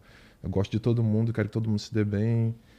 E eu quero, tipo, ser campeão e quero que você seja também, que você seja também. Eu não queria que existisse segundo ou terceiro, e sim que todo mundo fosse campeão, entendeu? Essa é a minha visão. Que bonitinho, né, cara? É bonitinho. Mas ele é um dos caras mais humildes assim que você vai ver nesse mundo do físico. Que bom, cara. É, mano, e tipo, é que às vezes, como você não é do meio e tal, tipo assim, é um negócio. É, pô, é surreal, mano. O cara é o top 5 do Olímpia, pô. Tipo, tem noção? E o cara pensa assim. Mas existem atletas que é, que foi campeão de, de um campeonato X e se acha a estrela. É, é Tem atleta fogo. que não consegue ganhar o primeiro lugar, que ficou se batendo segundo a vida toda, que o cara se desaba. Então, tipo, tem gente que corre por isso. Mas, pô, ele é diferenciado até no pensamento, mano. Sim, Porra. realmente. Fenômeno, olha lá, o Ronaldinho do É fisiculturismo, olha lá. Maneiro, cara. Porra, e assim, é, como é que é a rotina de. Como é que está a rotina de vocês aí nessa, nessa fase aí pré-competição, cara? Ah, mano, a minha, eu tento me privar ao máximo de qualquer outro tipo de trabalho, né, ou compromisso. Eu tento, principalmente nessa fase de finalização, eu tento focar totalmente na preparação. Então eu acordo, faço meu cardio, é, dá um tempinho já da hora do meu treino, vou treinar, volto para casa, fico mais em casa, né? Agora eu tenho um filho, tenho um ano e três meses, tá vindo meu segundo filho aí também. E então meu foco total ali é a família, não é de sair, não é de ficar viajando essas coisas, até porque hoje meu tempo tá mais ligado ao esporte, né? E há quanto que- tempo de treino que tu, que tu tá fazendo aí? Mas, geralmente duram as duas horas, duas horas e meia, três horas, É? depen- dependendo do treino. Tem treino que é rápido, tem treino que é mais E duradouro. isso é, isso é um padrão ou tem gente que se mata mais? Vai depender do que o teu coach te passar, né? Ver o que ele tá precisando. Ah, tá precisando treinar muito, ah, tá precisando fazer mais cardio, tá precisando descansar mais, Entendi, entendeu? entendi. Pra tu, como é que tá? Cara, é, o Ramon é um atleta profissional, né? Pô, tá na, tá na competição de mais alto nível do Aham. esporte e tal. Eu sou um iniciante. Eu iniciei no fisiculturismo tem seis meses, né? Eu nunca tinha me preparado para competir e tal. Então eu, eu tenho meu trabalho fixo, né? Como eu falei. Aham. Acordo cedo, faço meu cardio, faço minha refeição, trabalho, vou trabalhar de 10 a 5, 5 e meia. Volto, faço o meu treino, faço as coisas de casa, moro sozinho, né, com a minha noiva. E, tipo assim, tocar a vida. Não tem muito. Eu não, eu não tenho ainda condições de viver só pro esporte. Então, Breno, isso daí, mas isso é um, é um objetivo que você quer atingir ou você acha que ficar no amador. Porque assim, não é nenhum demérito também Aham. ficar no amador e perseguir outras coisas. Isso é normal, né? Mas é, é, é para você. Não, o que eu quero é. Eu quero conquistar o cartão profissional É. do fisiculturismo. Tá. Esse, esse evento que você vai participar agora faz Não, parte tipo, disso? Eu não? sou muito iniciante, mano. Tá. Tipo assim, eu nunca fiz um off na minha vida. O off-season é quando o atleta tem que ganhar massa pra corrigir os pontos ali, né? Tipo, no período que eu tô, quando eu comecei, eu já entrei em pré-contest, porque tinha três meses pra competir. Então, tipo, esse físico que eu tenho, eu tô com 108 quilos, 7% de gordura e tal. Eu nunca fiz um off, mano. Pra corrigir os pontos que eu preciso, que você não consegue ganhar massa, tipo, muita massa, corrigir tanto, comendo pouco em contest. Aham. Então eu já estou entrando em duas competições seguidas, só que eu vou conseguir ganhar uma maturidade muscular, né? Que as competições assim elas trazem uma maturidade, treinando forte, né? É, agora com acompanhamento, cada vez mais crescendo aí uma equipe profissional tomando conta e tal. Eu tô caminhando para poder, assim, eu não sei porque eu, eu mano, eu, eu tenho um problema que eu, eu sou muito inquieto. Então, tipo, Hoje, se eu falasse assim, hoje, hoje, mas é que eu comecei agora. É, pô, eu já consigo viver do esporte? Já. Mas viver assim, apertado. Então. É melhor a segurança Eu da- falo, mano, eu quero a segurança do meu trampo. Eu sempre Sim. fui assim, porque eu acho que como eu não tinha, É. eu falei, mano, já, eu não vou arriscar. o sufoco, Porque né? pode ser que o esporte daqui seis meses não, não esteja assim pra mim. Então, o meu trabalho é esse, minha faculdade, minhas coisas. Então, assim, eu penso assim e eu sou muito inquieto em questão de trabalho. Eu vou tentar levar o máximo que eu puder com o meu trabalho fixo que me dá minha renda garantida. Eu já, pô, eu contribuo para a minha previdência desde os 18 anos. Eu então assim, eu não quero largar isso, mas ao mesmo tempo eu quero conquistar o cartão profissional. E pô, existem muitos caras que têm o cartão profissional que trabalham pô, o dia inteiro. Tem gente que é pedreiro, pô. Tem atleta que é profissional, não tem patrocínio e que o cara rala pra caramba, não ganha nada. Mas o cara é pró, porque o cara é bom, o cara correu atrás, entendeu? E Bom, basicamente, é, um atleta profissional de fisiculturismo, ele precisa contar com patrocinadores, não é? Necessariamente. se ele não tiver, mano, o cara vai ter que Fica trampar. muito e- difícil ficar só às custas dele, entendeu? Aham. Sem ter um apoio financeiro de empresas assim. É, porque senão acontece isso aí, o gasto, cara é. tem que ser desenvolver outra, outra coisa. Sim. né? E aí, às vezes, ele não consegue atingir o máximo da performance Uhum. dele. Mas é aquilo também, né? É uma coisa que, tipo assim, que eu falo que eu enfrento muito.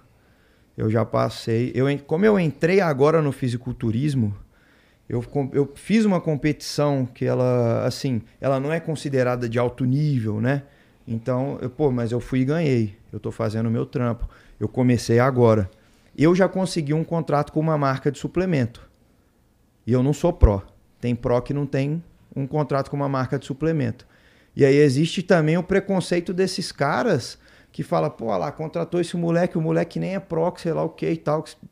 Só que, mano, a pessoa é muito fechada. Porque eu trabalho a minha mídia. Tem gente que trabalha a mídia de uma Que é forma um errada, mano. Que você olha e fala assim, pô, mano, esse cara realmente não merece. Porque o cara só fala baboseira, nem não, não compete, não faz. Tipo, tá ali só pra, pra encher linguiça que fala, né? Pô, mano, eu entrei agora, mas, pô, eu tô trilhando um caminho, velho. É o que eu quero realmente pra minha vida, tá ligado? Eu tenho um patrocínio de uma empresa porque eu vendo. Porra, pra caramba, mano. Minha mídia me ajuda, minhas coisas me ajudam. Não é porque eu não sou pró, não é porque eu não, não competi em alto nível, que eu já sou o cara, mas calma, eu vou chegar lá. Entendeu? Então tem também o preconceito dos caras que não tem o patrocínio, que não trampa a mídia, que não quer. Pô, às vezes o cara não trampa porque ele não quer, pô. Entendeu? Eu não tenho culpa. Se eu já vim com a mídia pronta e se eu tô fazendo acontecer, entendeu? Então, já até vi num grupo, mano, que eu fiquei chateado com essa situação. Ah, Nego Hater. falando, pô, esse cara não merecia, pô. Olha aí, acabou de começar, que sei lá o quê. Eu falo, pô, mano, as marcas elas dão patrocínio pra quem é muito destacado e que veio do nada, igual o Ramon. um cara merecedor. As marcas dão patrocínio para quem tem muita mídia também, porque porra, a marca precisa ver o lado dela. E as marcas, acho que todas, elas dão oportunidade para alguns atletas que não têm mídia, estão começando e tal, tal, tal. Mas elas não conseguem atender todo mundo. Então o cara tem que se posicionar e fazer o trampo, mano. Tem que se Se o cara quer, se o cara quer o patrocínio, se o cara acha que o outro não merece, ele que merece, Ele vai lá e faz o né? trampo, faça a diferença, mano. Faça o que eu Exatamente. faço, tá ligado? Exatamente. Então, isso é um ponto que Faz todo sentido mesmo. Porque é, você falou, você citou o, o caso dele, do, do Ramon, do patrocínio e tal. Porra, mas o. o- eu imagino que pra, pro- a marca olha que assim, porra, todo mundo falando que esse moleque é pica. Sabe o que eu vou fazer? Eu vou investir aqui. E, porra, no futuro, quando ele for o Mr. Olímpia, daí assim, eu já tô com ele. Sim. Né? É uma, também não é, é um movimento inteligente também, né? Sim. A marca Lógico. acaba ganhando. com É porque certeza. ela tá acreditando num sonho que tu também tá ali lutando por ele, entendeu? Sim. É, e se você tá. E, se, e, se- e percebe-se que você quer muito, né? E assim, é, o, o- tudo tá trabalhando, conspirando pra pra chegar um dia nesse momento, então é melhor estar tá ali de uma vez. Sim. Né? É igual, é igual no futebol. Eu diria que é a mesma coisa que no futebol. Acontece Hoje- pra caralho no futebol É, também. Hoje, uma empresa de suplementos é, é como se fosse um time de futebol para um atleta de fisiculturismo. Então, essa empresa ela vai lá e vai montar um time de atletas, de influenciadores e de toda a equipe que eles têm para poder trabalhar ali a mídia, poder ganhar campeonato e poder vender e poder estar ali mostrando o, o que eles fazem, né? Que é realmente o, o suplemento é ali contribuir para a parte da alimentação.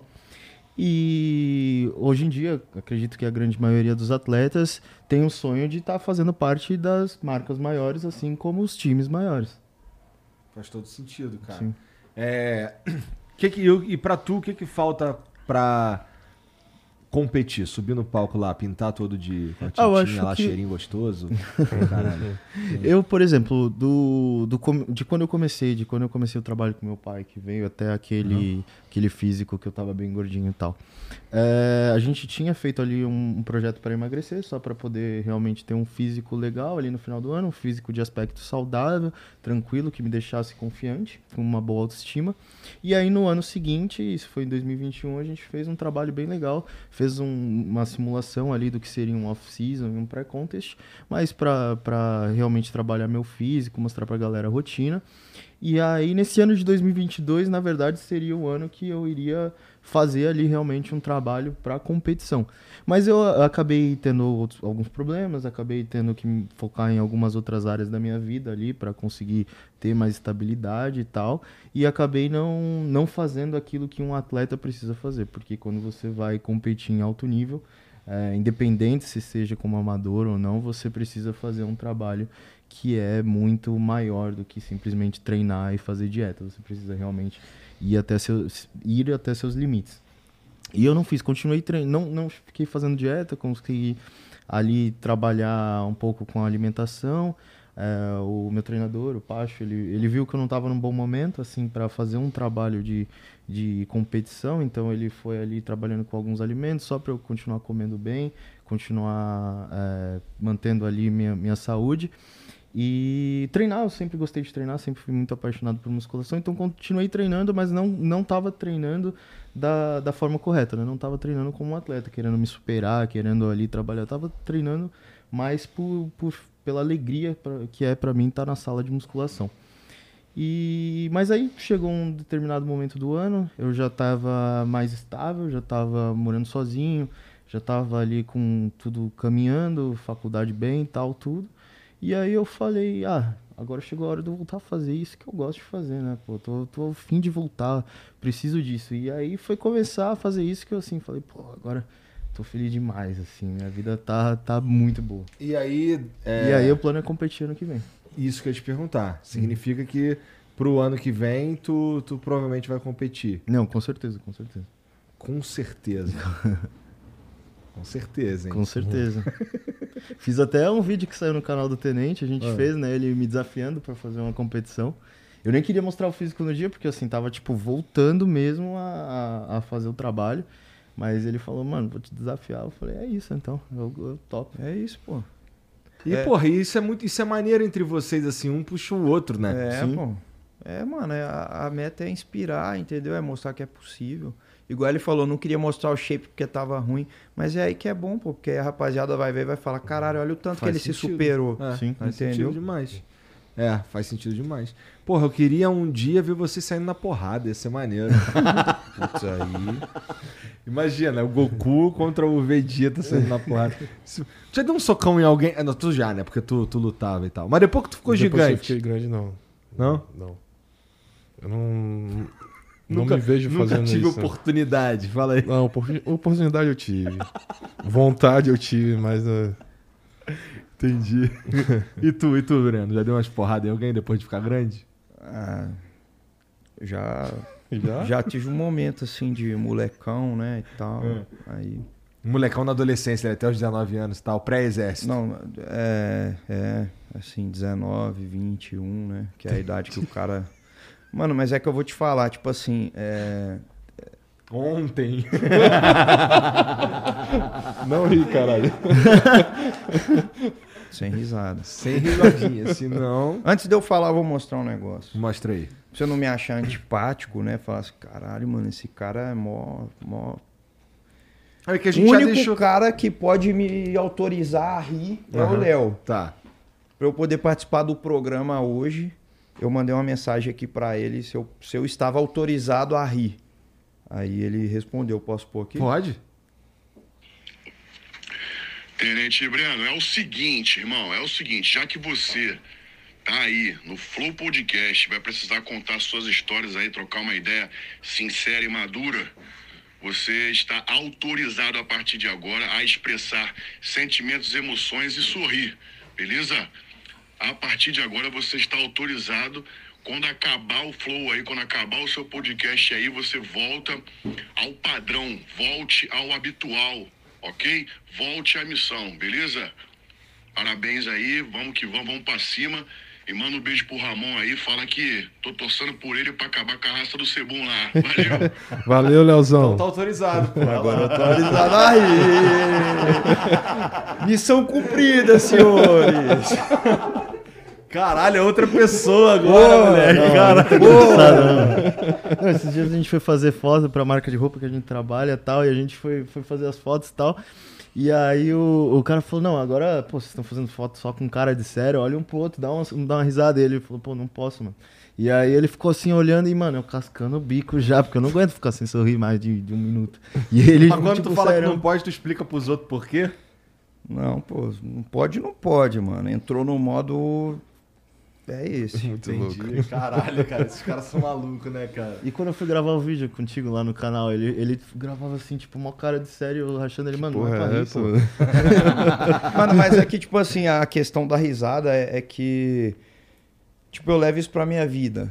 Quando eu entro num, num desafio, quando eu tô ali pra poder me provar e tal, nada externo me abala e eu tô ali pra poder fazer aquilo. Então, realmente, essa questão de autocontrole, né? Da mente, a mente comanda o corpo e tal, eu realmente consigo ficar sem rir. Tipo, Cara, quando eu, entro, eu, eu falo, acho mano. muito difícil. Assim, se tu, se tu te- é que tu tá falando que vai no stand-up e faz parte do desafio no stand-up e não ri. Isso. Né?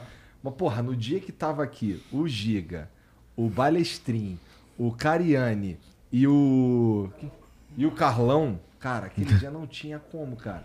O Giga imitando o, o, o, o Balestrin dançando, Muito né? bom. Pô, bom demais. Não, isso virou meme Cara- em todas as páginas, né? Mano, eu tenho que segurar umas, fiquei. Junto o Léo e o, o, o Fê Franco com as piadinhas de, de quinta série, mano, é difícil, mas. Tem que cumprir a missão, pô. Caralho. Mas por que de onde surgiu essa, daí, esse, da- esse- essa ideia aí de, de desafiar não rir? Isso partiu da cabeça do Léo? Mano, na verdade, assim, é, quando eu entrei pro desafio, eles estavam. O, o público em geral que tava assistindo tava falando, pô, não tem seriedade nessa porra, mano. Então a gente vai colocar um militar casca, casca grossa que nunca ninguém viu o sorriso dele. E, pô, e, querendo ou não, casou comigo. Porque Aí realmente eu tenho esse lado meu de.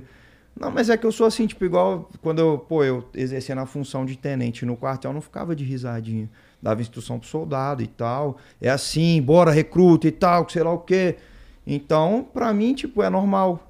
E eu tenho um lado racional muito maior do que o lado emocional, né? Eu acho que porque o tanto que eu já sofri, eu falei, mano.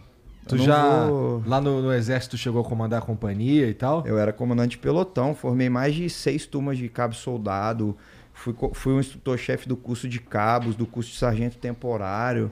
Então, assim, tem uma. Isso tudo em Minas, Não, em, no Mato Grosso do Sul. no Mato Grosso do Sul. Isso. Eu fiz em Minas, fui o 03, só tinha duas vagas para região. Então, com 18 anos, eu fui morar no Mato Grosso do Sul, num estado onde eu não conhecia ninguém, ninguém. Deixei minha família, fui viver a missão e foi a partir daí que eu fui amadurecendo, né? Criando a responsabilidade e tal. Era eu por eu, então. Realmente é um ambiente que não pode mesmo ficar de risadinha não, senão é foda, né? É, não tem como. E. É, eu lembro lá do meu, do meu aninho de recruta lá.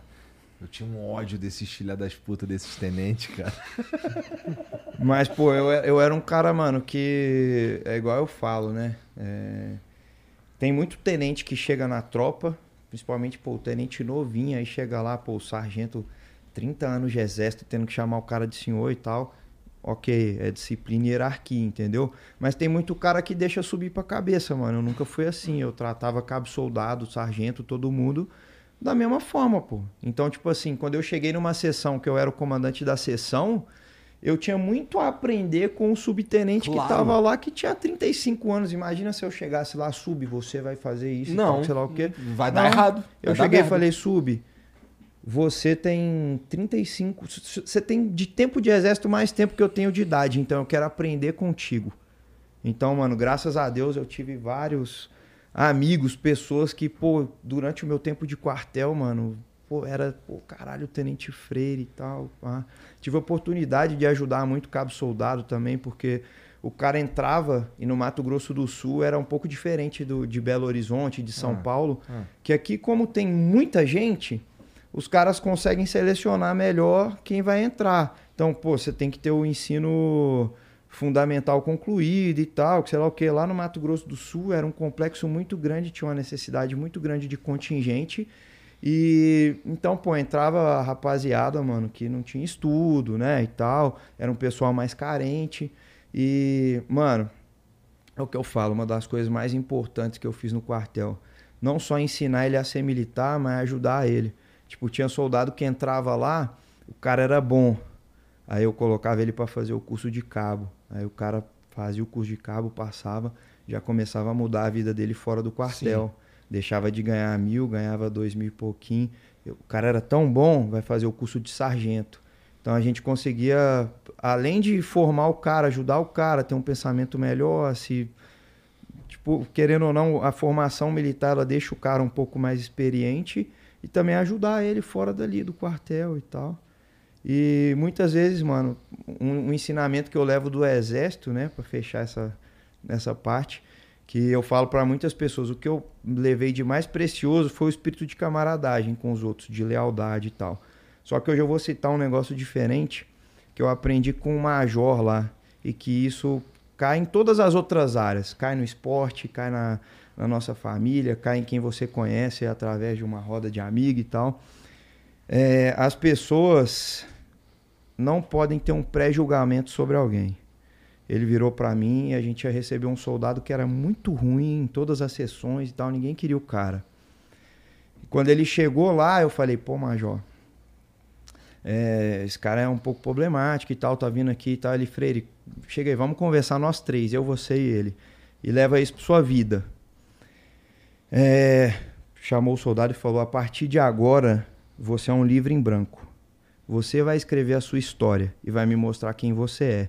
Você não é o que os outros falaram, você não é o que eu acho, você não é o que eu penso. Você vai escrever quem você é. E esse soldado se demonstrou, depois disso que ele ouviu, uma pessoa, pô, mano, o cara era desenrolado, fazia as coisas, ganhou oportunidade, cresceu na sessão, continuou lá. E eu acho que isso é para tudo na vida, né? Passei a enxergar a vida de uma forma muito diferente, de enxergar as pessoas para dar oportunidade das pessoas mostrarem quem elas são. Eu já sofri muito com preconceito. Porque o nego me olhava e falava assim: Pô, esse moleque maior playboy, a cara de playboy dele e tal, sei lá o quê. Eu falava: caramba, mano, se tu soubesse o que eu já passei na vida, mano. você não falava isso. Então sempre dá uma oportunidade para a pessoa mostrar quem ela é e a pessoa vai escrever a história dela. Não é o que a gente pensa, o que a gente acha. Então, às vezes, uma pessoa que "Pô, esse cara é tal e é folgado, é isso, é aquilo. Não, pô, se você não conhece a pessoa, você não sabe nada dela. Ela que vai mostrar quem ela é. E, mano, é uma lição que, tipo, eu levei pra vida. Passar a enxergar dessa forma, eu acho que ajuda muito a gente não ter preconceito, pré-julgamento sobre ninguém. Interessante. É, bom, é- realmente, o exército é uma. Pra mim também, foi uma puta escola. É, esse espírito aí de, de camaradagem e lealdade que você citou pra mim, eu acho que, no meu caso, foi o principal ensinamento, porque, pô, quando eu servi, eu servi com gente. Eu servi no Rio. E eu servi com gente tudo quanto era lugar e de todas as classes sociais. Isso. Sabe? Então, porra, tinha moleque lá. Eu lembro de uma que essa me marcou. O moleque chegou pra mim e falou assim: Aí, qual que é o. Eu tava estudando pra fazer vestibular. Aí ele, pô, qual que é o curso que eu me formo mais rápido? Aí eu, porra, porra de pergunta é essa, cara? Você tem que ver o que, que você gosta de fazer, qual que é o teu plano pra tua vida. Aí, não, não, não, quero só o que forma mais rápido aí, porque o caso de eu, se eu for preso aí, pra eu pegar uma, uma diferenciada e tal. Eu, e tu fica, tu fica, caralho, existe mesmo, existe esse cara na, no É. mundo, tá ligado? E, pô, então, mas eu, eu- eu- no meu, lá no meu grupo também tinha, uma- um, tinha uns moleques que era playboy da, da Zona Sul, lá da beira da praia. Tinha os moleques que morava lá no interiorzão, tá ligado? Moleque que não ia pra casa. Moleque ia pro quartel e ficava lá. Ficava Sim. lá. Moleque ficava lá. Até, o- até que, o, que, o, que os caras lá, o, o- quem comandava lá, no, eu- no meu caso era um quartel de, quartel de artilharia, então era bateria. O comandante da bateria, ele ficava puto com o moleque, queria mandar ele embora pra casa porque o moleque ficava lá e, e recebia o dinheiro do, né? é, Comendo. é, comendo e ganhando dinheiro de, de passagem, o caralho. Eu servi em 2004 e lá era, era. As regras eu imagino que eram um pouco diferentes. Quando é que tu entra? 2014. Então, aí era um pouco diferente. Mas, porra, é. Tudo isso daí é muito importante. Vocês não serviram, não, né? Não. É, bom, mas é, pra mim foi uma puta escola, fodida. Quando é que tu. Quando é, qual que é o ano que tu chega aqui em São Paulo, Ramon? É, 2020. do- É? 2019. Dois anos atrás. Tá. Um pouquinho antes da pandemia, né? Um pouquinho antes. Bem no início da pandemia. Bem no início da pandemia. Esse Uhum. período te atrapalhou? Cara, não, porque eu cheguei, não tinha nenhuma competição em vista, ainda estava trabalhando minha parte midiática, estava começando a aparecer, então não foi muito problema para mim. Nesse sentido, não, né? Não, Tá. Bom, e, e assim, tu tem quantos anos? Desculpa, cara. 27. 27. Tu falou que começa a brincar lá na- no, no parquinho lá com 19, né? 19, aham. Aí, o, aí esse- o teu treinador, o treinador lá te encontrou, tu Uhum. tinha quantos anos? 19. Era Foi, 19, foi nesse é. mesmo período. É, tipo assim, já tinha frequentado a academia. é, quando eu trabalhei uma época aí, eu consegui pagar uma academia. Aí depois fiquei desempregado. Aí tinha a academia do meu amigo Carlinhos, só que ainda nem era visado ainda nesse negócio de, de esporte, de fisiculturismo. Aí depois fiquei desempregado de novo, mas como eu sempre gostei do esporte, eu sempre gostei de, de ver ali o resultado que o exercício dava, eu continuei até o Márcio Garcia chegar e falar, mano, você tem um potencial. Aí, Aham. daí a gente começou a arranjar patrocínio lá no nosso estado mesmo. E aí eu comecei a agregar mais assim pro esporte. Entendi. entendeu? Aí tu ficou lá, tu ficou lá ainda mais um tempão antes de vir pra São Paulo. Sim. Que chegou a competir lá? Não no Acre, no estado vizinho, Rondônia. Aham.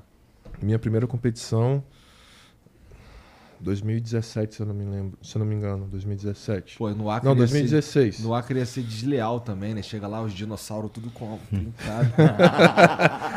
Pois é, 2016 eu viajei para Rondônia e competi como men's physique, né? Ele, né? Primeira vez. Aí na segunda vez o pessoal falava assim, mano, você tem um, um porte legal para subir de bodybuilder.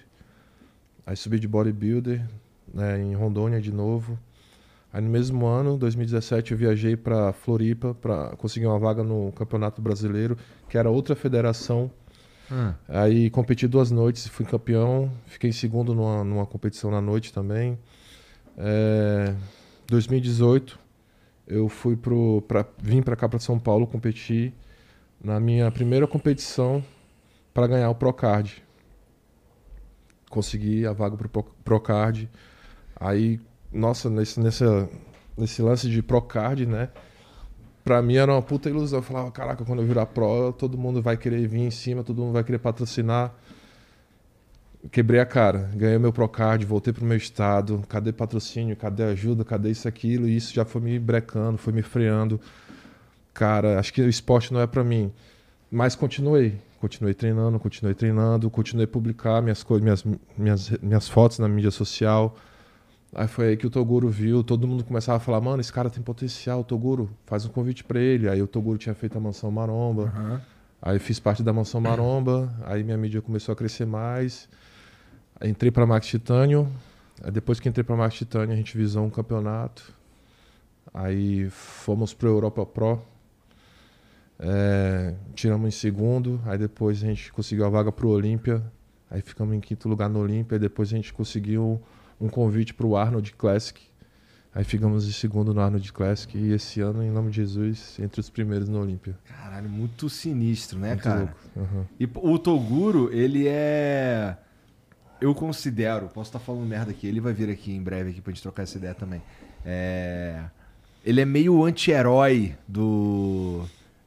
Da maromba, não é? Porque ele faz o. Ele, o- ele, ele traz mídia também pra esse mundo e tal, de um jeito mais.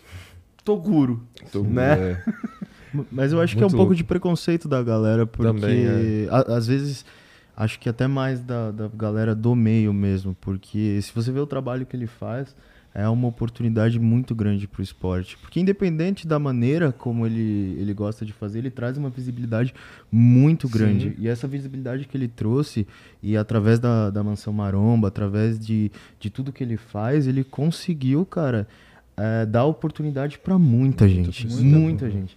Não só atletas, mas assim, todas as pessoas que trabalham hoje com, com aquilo que o fisiculturismo produz, eh, ele conseguiu dar, dar um apoio para todas essas pessoas. Não só o Então- fisiculturismo, em várias outras áreas, funk e É, tudo que ele tem, sim, né? sim. E isso, assim, independente da área que ele trabalha, ele sempre acaba jogando para esse lado, né? Tipo, botando alguma coisa de competição, falando um pouco sobre a vivência dele com os atletas. E é muito, isso é muito legal. Até a primeira vez que eu fui lá na mansão, que eu conheci o Ramon e tal, cara, tipo, ah, eu vi a galera falando da mansão foi a primeira Maromba. coisa que ele falou pra tu? Saca a camisa aí. É, tipo, não, que- é, já falou um monte de coisa assim. Mas, tipo assim, eu vi a mansão. ah, tipo, a, a gente tinha uma, uma imagem assim, bem, ah, pô, vai ser mais um conteúdo resenha tal. Mas ali eu olhei a mansão e, tipo, era um ambiente legal e, cara, funcionava igual uma empresa. Tinha galera, tipo, trabalhando, fazendo, vendendo roupa, tinha um monte de gente ali, na, ali em volta. E eu achei uma coisa muito legal. Eu vi que, além da oportunidade que ele dá para os atletas, ele ainda dá muita oportunidade de trabalho para muita gente pra gente que trabalha ali diretamente com ele na produção, é, gente que trabalha no conteúdo, nas empresas dele, e isso é fantástico, cara. É, se, se desprezar o que ele traz pra esse mundo é ignorância. Ignorância eu acho, pura. né? Tem atleta, não só o Ramon, né? Que, querendo ou não, quando a, a visibilidade do Ramon apareceu, ele tava na Mansão Marão, mas tem vários outros atletas de ponta hoje no país que saíram de lá, porque moraram na mansão e tal. Sim. E que são hoje, pô, um dos atletas mais tops. Tanto do segmento feminino quanto do masculino, e é isso. É verdade. É, eu, eu, eu compreendo o valor que tem Sim. para a própria comunidade, para o esporte e, e até para o esporte, sim, mas eu acho que trazer atenção para sei lá, para até para uma assim, aqui eu sinto no Toguro uma parada, uma vibe mais é, tem o lance do esporte, mas uma vibe mais porra, se sentir bonitão, se sentir foda, tá ligado? Se sentir é, Acho que é capaz, né, mano? é, até um, uma autoestima, uma parada, não sei o que. Ele, Sim. é, eu posso estar enganado, mas eu sinto nele uma vibe assim, mais relaxada em relação ao esporte. Eu falo isso no, num bom sentido, tá ligado? Relaxa, relaxado eu quero dizer assim, mais. menos. ah, ele não tá pregando que você devia tá porra. 100% envolvido somente no Exatamente, esporte, né? Exatamente. Mas, Que mas pode isso é se viver a, a vida normal e ter um shape o esporte, foda né? e tal, né? Mas isso é legal porque dessa forma, e até com conteúdo às vezes um pouco mais descontraído, é, mostrando ali outras, outras coisas que as pessoas fazem ali, é, isso acaba trazendo a atenção de um público diferente, porque você vai ver, Exatamente. ver a galera né, que trabalha com fisiculturismo, que trabalha ali com, com a nutrição e musculação e tal. É, essa galera faz um conteúdo muito mais informativo. E nem sempre as pessoas estão afim de, de consumir esse tipo de conteúdo. Então, quando ele chega e faz um conteúdo mais contraído, que a pessoa vai ali colocar na televisão, Aham. colocar no computador. E dá uma grande parte risada, dos jovens, então, né? é. Tipo, vai lá dar risada tal, ver uma coisinha ali. Mas ele coloca aí, tipo, do nada ele bota um atleta, assim, tipo o Ramon. Aham. É, mostrando shape e tal. E aí ele, de certa forma, também faz essa coisa de pregar que, pô, você tem que ter um shape pra ficar legal, assim, e tal, pá. É, isso, isso acaba atraindo a galera, né? Então, assim, você vê um monte de gente com essas brincadeiras de querer botar o shape e tal, se cuidar, Projetinho. mas que vem até, vem por trás dele e acaba também dando a oportunidade dos atletas mostrarem o resultado. Sim, sim, verdade. É, o, o- nesse, num sentido parecido com isso, eu lembro muito do, do vídeo do Felipe Franco, né, com o Bambam. Esse vídeo é bom demais, Entrou cara. pra história isso daí. Entrou pra história demais isso daí, né? Como é que é? Ô, tu dá uns gritinhos, vocês dão uns gritinhos também quando estão malhando? O Cariani gosta de... Já virou padrão, né? A galera tem os gritinhos certos, assim. É, É? É, mano, eu não sou muito de gritar, mas também depende muito do exercício. Tem exercício que tu vai gritar de dor, entendeu? É? Não é uma coisa que você vai ficar fazendo à toa, gritando à toa. É mais uma resposta mesmo do teu corpo ali, pedindo ajuda, socorro, entendeu? é tipo isso. É. Como é que é o teu, Gui? Não, acho que eu, fui- eu faço a mesma coisa que meu pai. É? Ih, Mas um Pra sapinho. começar o exercício, principalmente, eu faço esse barulho aí. É. Porra. E, e, porra, cara, parabéns pra vocês, assim, pela, por toda a dedicação que vocês têm, que, assim, toda vez que eu converso com os caras que nem vocês, assim, eu fico pilhado. Mas aí no dia seguinte vai embora. Porra, porque, cara, assim, é, é difícil pra caralho mesmo é, é, manter esse nível de dedicação. No caso de vocês é exacerbado, que vocês são atletas e tal. Mas, porra, pra mim, assim, cara, eu, eu. Toda vez que o Cariani vem aqui, eu fico sem graça, tá ligado? Porque, porra, eu falo, não, pô, vou lá, não sei o que. A última vez acho que eu prometi de novo, não foi? A gente falou que podia chover merda, né? Tu viu um vídeo que o. Acho que foi o Maurício que fez, não foi? Não, as páginas de meme maromba aí. Cadê? Tem aí o vídeo? Vou achar, vou achar. Aí é, eu falei, não, pô, vou lá, não sei o que, pode chover merda aí, segunda-feira nós estamos lá. Pô, segunda-feira eu tava lá num outro compromisso na BGS que não tinha como eu não ir, tá ligado? Então, assim, existem.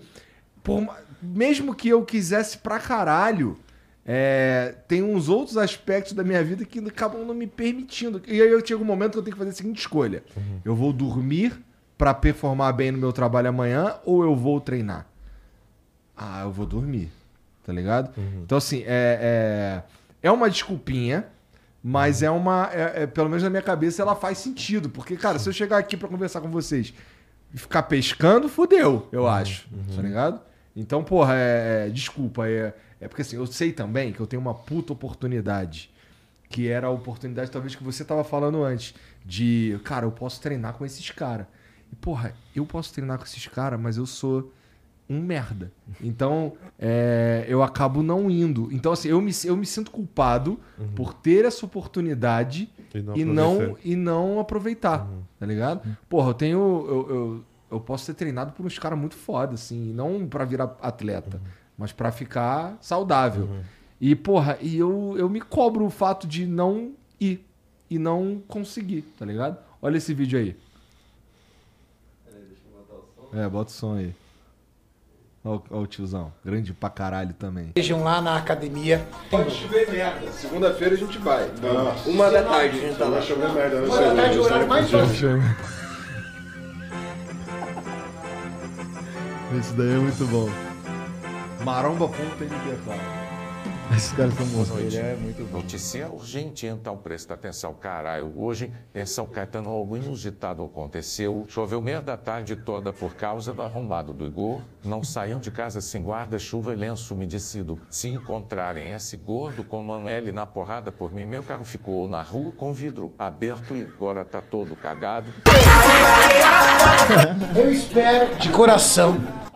Muito bom, mano. Mas não foi, não foi maldade, cara. Assim, eu entendo, eu, eu, eu sei que, que, assim, se eu for falar isso pro Carinha, ele vai querer me bater e o caralho. Mas a, a verdade é que, assim, não é, não é, muitas vezes não é maldade. Eu não consigo, caralho. Ah, mas Porra. é, é alguma coisa assim, tipo, a gente tem uma prioridade na vida, assim, às vezes é o trabalho, às vezes são outras, outras coisas no momento, e aí chega uma hora que você acaba s- colocando isso na Organizar sua o tempo também, né? Sim. É porque pra muita organizar o tempo, cara. Tem dia que eu chego aqui e eu tenho três reunião que os caras marcaram na hora. Não tem muito. é, E é pertinho daqui, tá ligado? Acho que eu levo Sim, é. 15 Se tu minutos até lá. assim, assim que acordar. Não tem compromisso nenhum quando tu acorda, Ó, certo? mais ou menos. Você tá acordar a que horas? É, aí tu já tem que Então, planejar é. o teu horário de dormir, de acordar, entendeu? É. Pra poder en- encaixar a rotina de academia. Porque eu tenho certeza, assim, eu fiquei, eu fiquei indo lá um tempo e, assim, é, melhorou bastante a minha qualidade de vida, tá ligado? E eu acho que é, foi isso que, que trouxe pra vocês aí a primeiro, o primeiro prazer com, com o esporte. É que a qualidade de vida realmente aumenta, Sim, não tem sim, como, né? Isso é cientificamente comprovado, etc, etc. E empiricamente também, né? Então, porra, mas assim, realmente, minha vida melhorou pra caralho. Comecei a dormir melhor e, e tudo mais. Autoestima também. É, assim, eu não cheguei na parte da autoestima, porque eu continuei gordo, tá ligado? Mas eu vou chegar lá. Eu acho, um dia. E assim, eu sei que eu vou morrer mais cedo. Porque assim, é. Meu corpo é todo fudido mesmo, entendeu? É. Mas eu vou, eu vou parar de prometer que eu vou, tipo, falar que vai chover merda e tudo mais. Porque, caralho, eu, eu não consigo garantir. Tá ligado? Ah, mas é o que a gente fala pra, pra galera, assim. Às vezes você não tem como prioridade um, um objetivo estético no momento.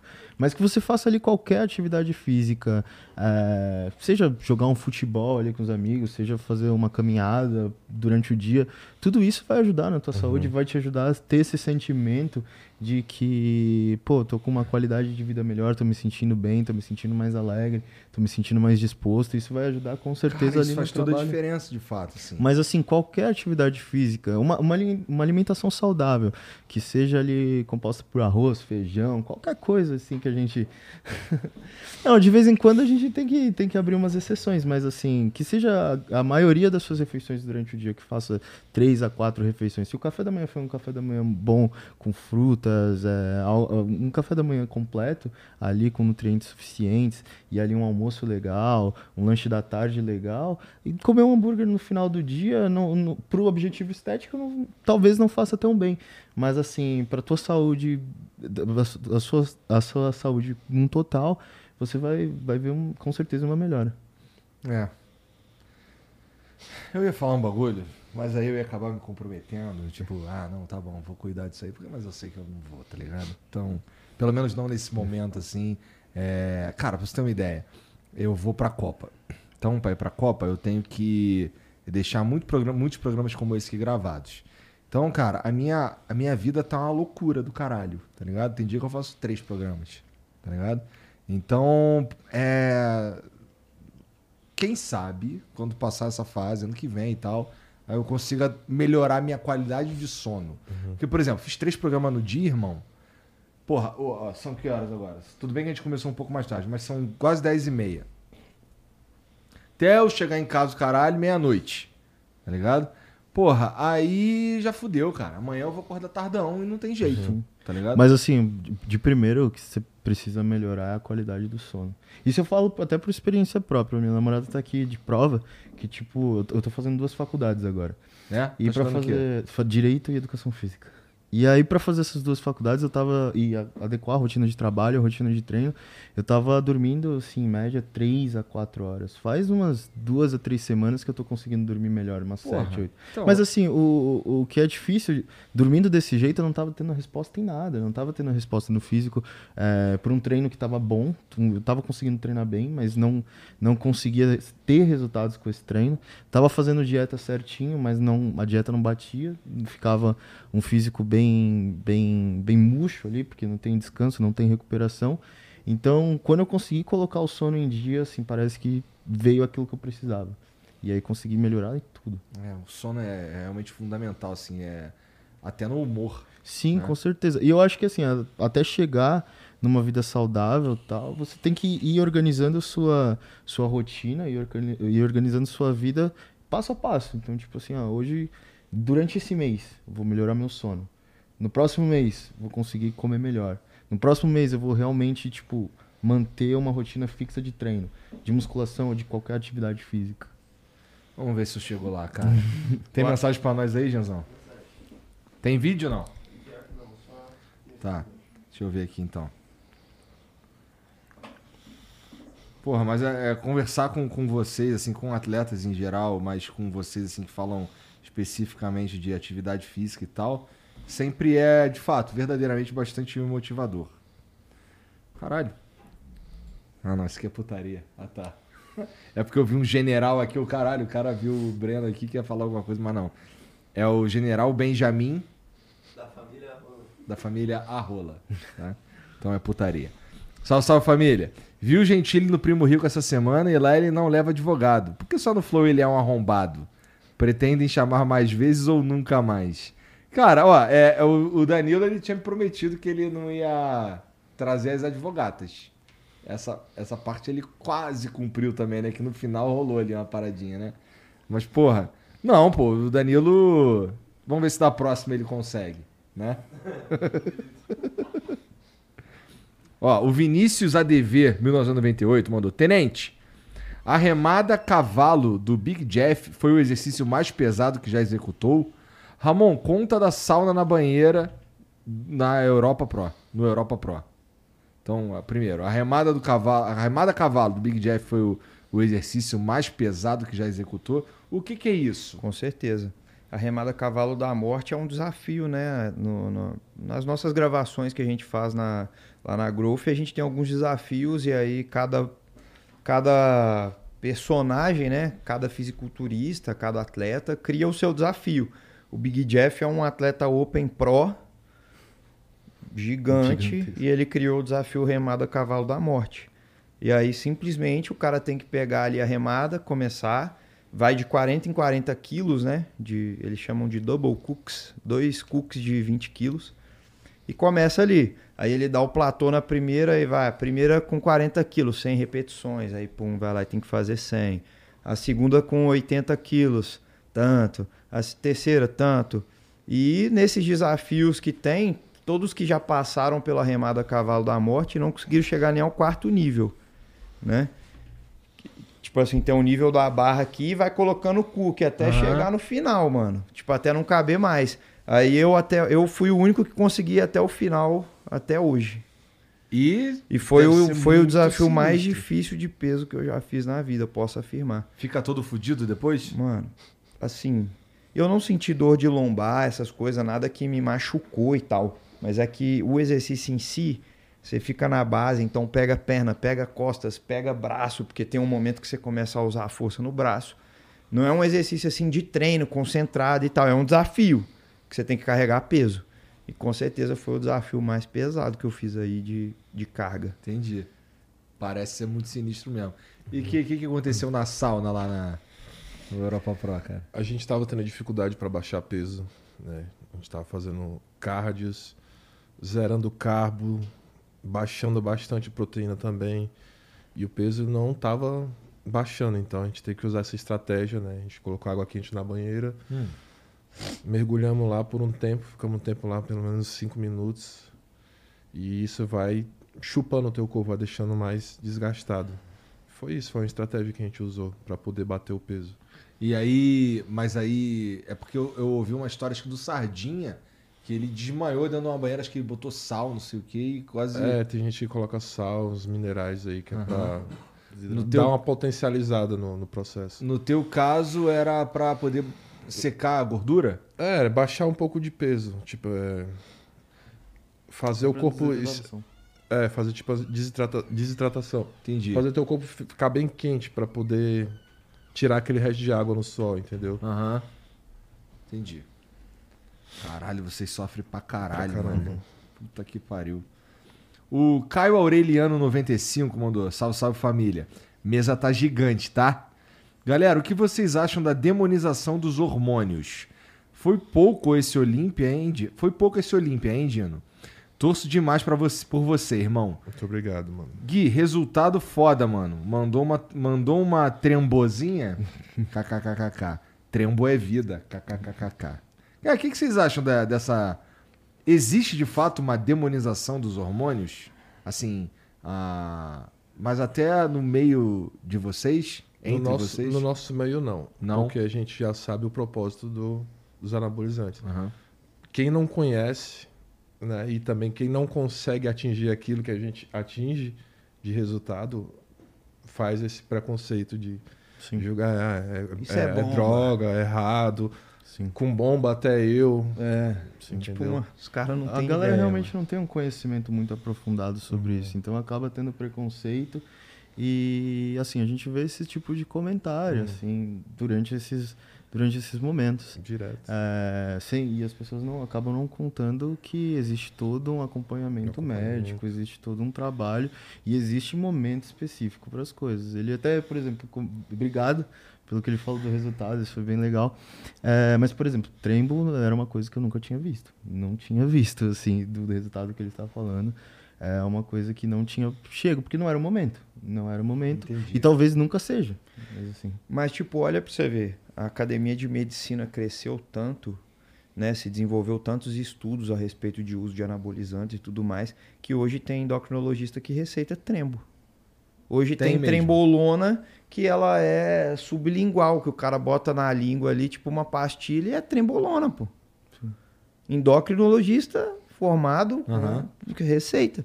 Então, tipo, tem muita coisa que vai desmistificando e tudo mais, né? Claro, se você for fazer o uso, tem que ser com acompanhamento e tudo mais.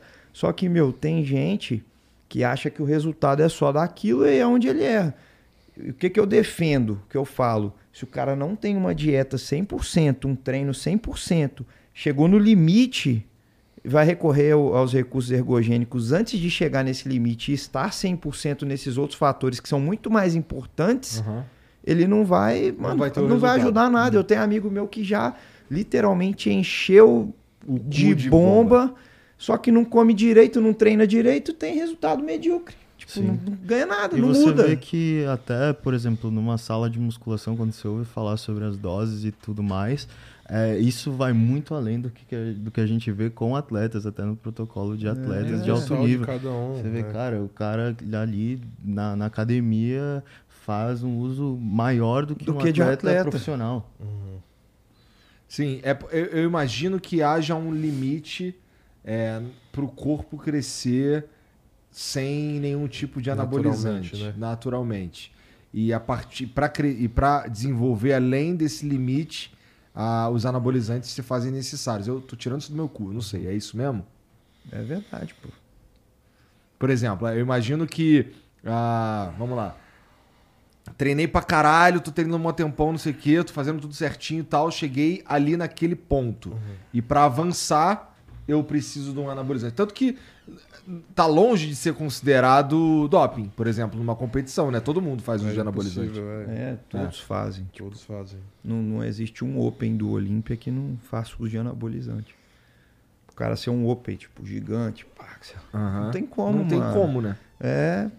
Só que o cara ele tem acompanhamento médico, ele faz tudo. E ele toma na dose certa, etc, etc, etc. Não é só. Não é tu ir comprar de um cara assim esquisito que tá vendendo uma parada, tu vai lá tomar e vai ficar fortão. Não tem essa porra. Não existe milagre, né? Nunca existiu. é. E É. tipo. é, Tem gente que quer, ah, vou tomar bomba, que sei lá o que. Compra coisa que nem sabe o que que tem, sem acompanhamento, sem nada. Aí, pô, Não tem. Aí vai dar Pior merda. ainda. vai dar Pior merda, ainda. pô. Então, assim.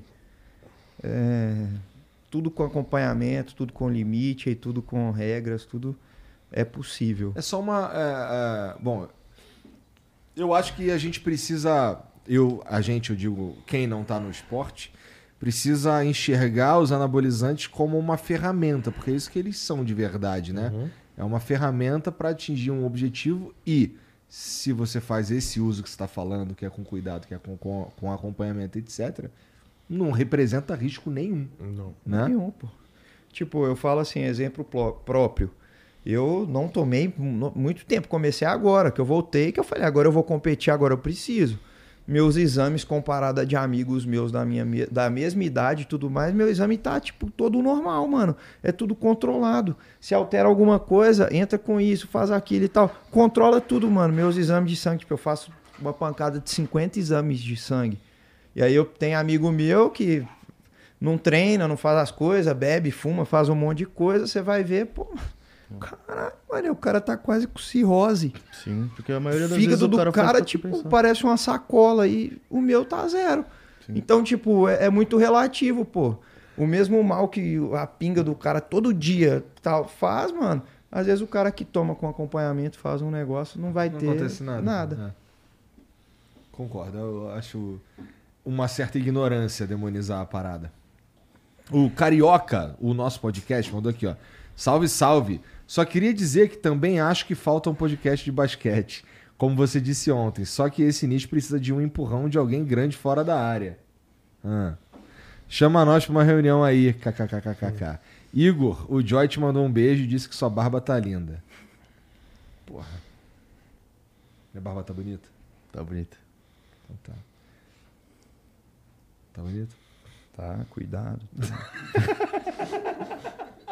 Choro é uma elegância, né? Tu. Tu foi agraciado com a falta de barba, cara? Então não tem. Pô, mas pra Tipo quem... assim, não, cresce um pouquinho assim, mas pô, não tem, mano, graças a Deus. É, então. Até no quartel, mano, era. Pô, mas, você, mas esse, esse você. não você tinha é que um- fazer barba, mano. É. Eu fazia barba de três em três dias no quartel. Agora que cresceu um pouquinho mais, mas meu irmão falava, é, quando você fizer uns 30, vai ter um pouquinho. Mas eu não tenho, mano, graças a Deus, porque eu não queria, né, em pola e tal, aí tem que rapar. É, no teu caso, é, você tem queixo, né? Então, não ter barba, foda-se. Agora eu não tenho queixo, olha aqui, ó. Tá ligado? Então a barba me ajuda a como? A, dar- a compor. Tá ligado? O cara parece que fez uma porra. Do... Tu fez a harmonização facial, cara? Nunca. Olha lá, o queixo desse arrombado quadradinho, cara. Olha lá. É a tua família toda assim, mano. É. Que sorte. É, mano. Tá. Ah, o, o Jean Almeida mandou aqui, ó. Salve, salve família. Episódio brabo. Caralho, Ramon Dino parece um Rex mesmo. Pô, o cara veio do Acre, preciso lembrar, né? Tem uns dinossauros. É, o QI é mais. O, o Ki é mais de 8 mil. O apelido Dino é por causa do Acre? É. É por causa do Acre? Quando eu cheguei na Moção Maromba, o Toguro fez uma relação com isso. Lá, ter dinossauro e pá. Aí pegou. Nossa, deve estar muito saco cheio de ouvir essas porra, não tá não? Ah, tranquilo, já, já abracei a causa já. Pô, é foda que tu saiu de lá e ficou o quê? Ficou duas pessoas no Acre, né? É, Tenente, o homem que nunca sorriu. Duvido não rir dessa do Daniel Duncan. Sempre que vejo alguém de roupa camuflada, esbarro nela de propósito. Pra ela saber que tá funcionando. Isso é boa mesmo. Chores nunca vão conseguir. Caralho, cara. Alguém vai te acompanhar nesse, nesse stand-up que tu tá falando? Vai, pô, vai filmar tudo. É real, pô, é sério. Quando eu falo assim, não, não vou sorrir agora, eu não, não vou rir, pô. Então, Caralho, aí é pica mesmo. é sério, pô. Eu, Eu, acredito, cara. Eu, eu entendi isso ao longo desse programa aqui, cara. É que, tipo, tem expressão, né? Eu falo, ah, às vezes eu. Aí nego fica, ah, tá rindo, sei lá o quê. Não, mas, pô, quando é pra piada mesmo, pra coisa, tem que ficar sério, eu fico, pô, não vou rir. Aí. Cara do Gui. Não, é verdade, mano. Ele consegue, assim, às vezes ele tá sério e você tá rindo e, tipo, cara, ele não sorri, você fica mal sem graça, né? Porra, ao, ao longo da tua vida, essa. Assim, eu entendi que Ah, tu não é um cara de risadinha mesmo, né? Na tua vida, naturalmente. Pô, tu não passa. Tu nunca encontrou uns caras que falavam assim, pô, achava que tu era mó cuzão, mano. Sempre. Deve ser diário isso, né? Sempre, mano. Caralho, tinha maior cara de metido, de mala, que sei lá o quê, mas não é, pô, é porque é meu jeito. Tipo, eu, meu irmão me ensinou a ser assim. Ele falou, mano, seja mais calado, mais na sua, porque quem é calado, quem não fala demais, é aceito em todo, toda a roda e tal. E, mano, foi, tipo assim. é, foi, eu fui seguindo essa linha de mais razão do que emoção, tipo, a vida toda. Até porque também dos problemas que eu passei. Tipo, Aham. pô, meu pai, mano.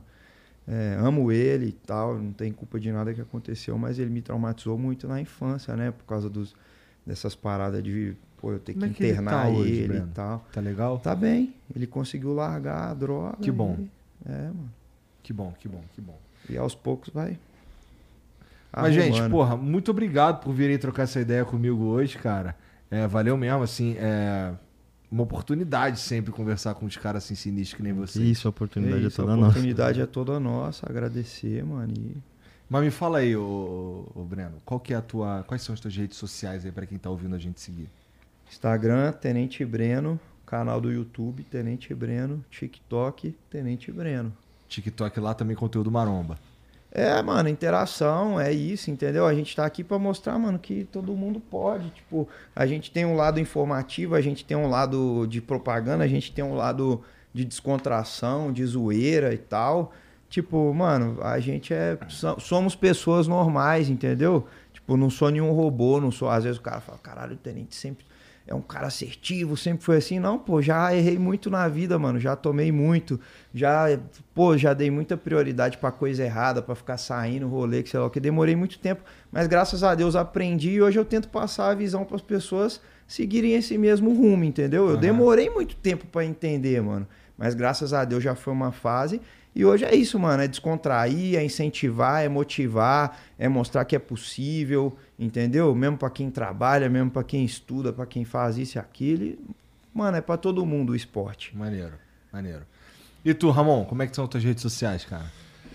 É, Ramon Dino Pro, Instagram, YouTube também, Ramon Dino Pro. E tem meu site de roupas, Ramon Dino Gear. Ramon Ponto com. Dino Guia. Isso. Aí tu vende as rouponas grandona do jeito que tu gosta. Tem as grandonas, a gente tá com a nova coleção que tá pra sair aí. Vai atender os caras que gostam dela coladinha também? Ah, tem que ter, né? Tem que ser. Tá certo. e obrigado pelo convite, meu irmão. Porra, obrigado por vir aí, cara. Foda. E tu, Guia, fala aí. É Gui.cariani no Instagram, Gui Cariani em toda, no TikTok também. E é isso. Pô, obrigado, obrigado por E eu virem aí. agradeço. Agradeço de verdade pela mano, oportunidade. oportunidade. Cada vez mais a gente poder mostrar aí que o esporte, mano, o fisiculturismo não é uma, um bicho de sete cabeças, são pessoas normais que Sim. faz tudo igual todo mundo, só que escolheu se fuder. Não, e agradecer o Flow também, porque sempre dá oportunidade para os atletas estarem aqui, para estar conversando, para estar falando mais. E cada vez estamos mostrando mais o trabalho aí para todo mundo. Manda um beijo lá pro teu pai. Fala que eu mandei um beijo pra ele. Um beijo, pai. Um beijo. Leva o Ó. guarda-chuva pra ele, né? Hã? Leva o guarda-chuva pra ele. É, né? leva um guarda-chuvinha. É, então, tá chovendo um merda em lenço umedecido. Ó, vocês que assistiram aí, muito obrigado também. É, não esquece de seguir os caras, tá tudo aqui embaixo no comentário fixado, tá? Pra você alcançar tudo com um clique só. E aproveita e segue aí o Jean também, tá na descrição aí, entra no Discord. Entra no Discord aí que o Jean quer que vocês entrem no Discord aí, que ele troca ideia com vocês direto lá, tá bom? É, se inscreve no canal, dá o like também e a gente se vê amanhã, tá bom? Um beijo pra todo mundo e até lá. Tchau.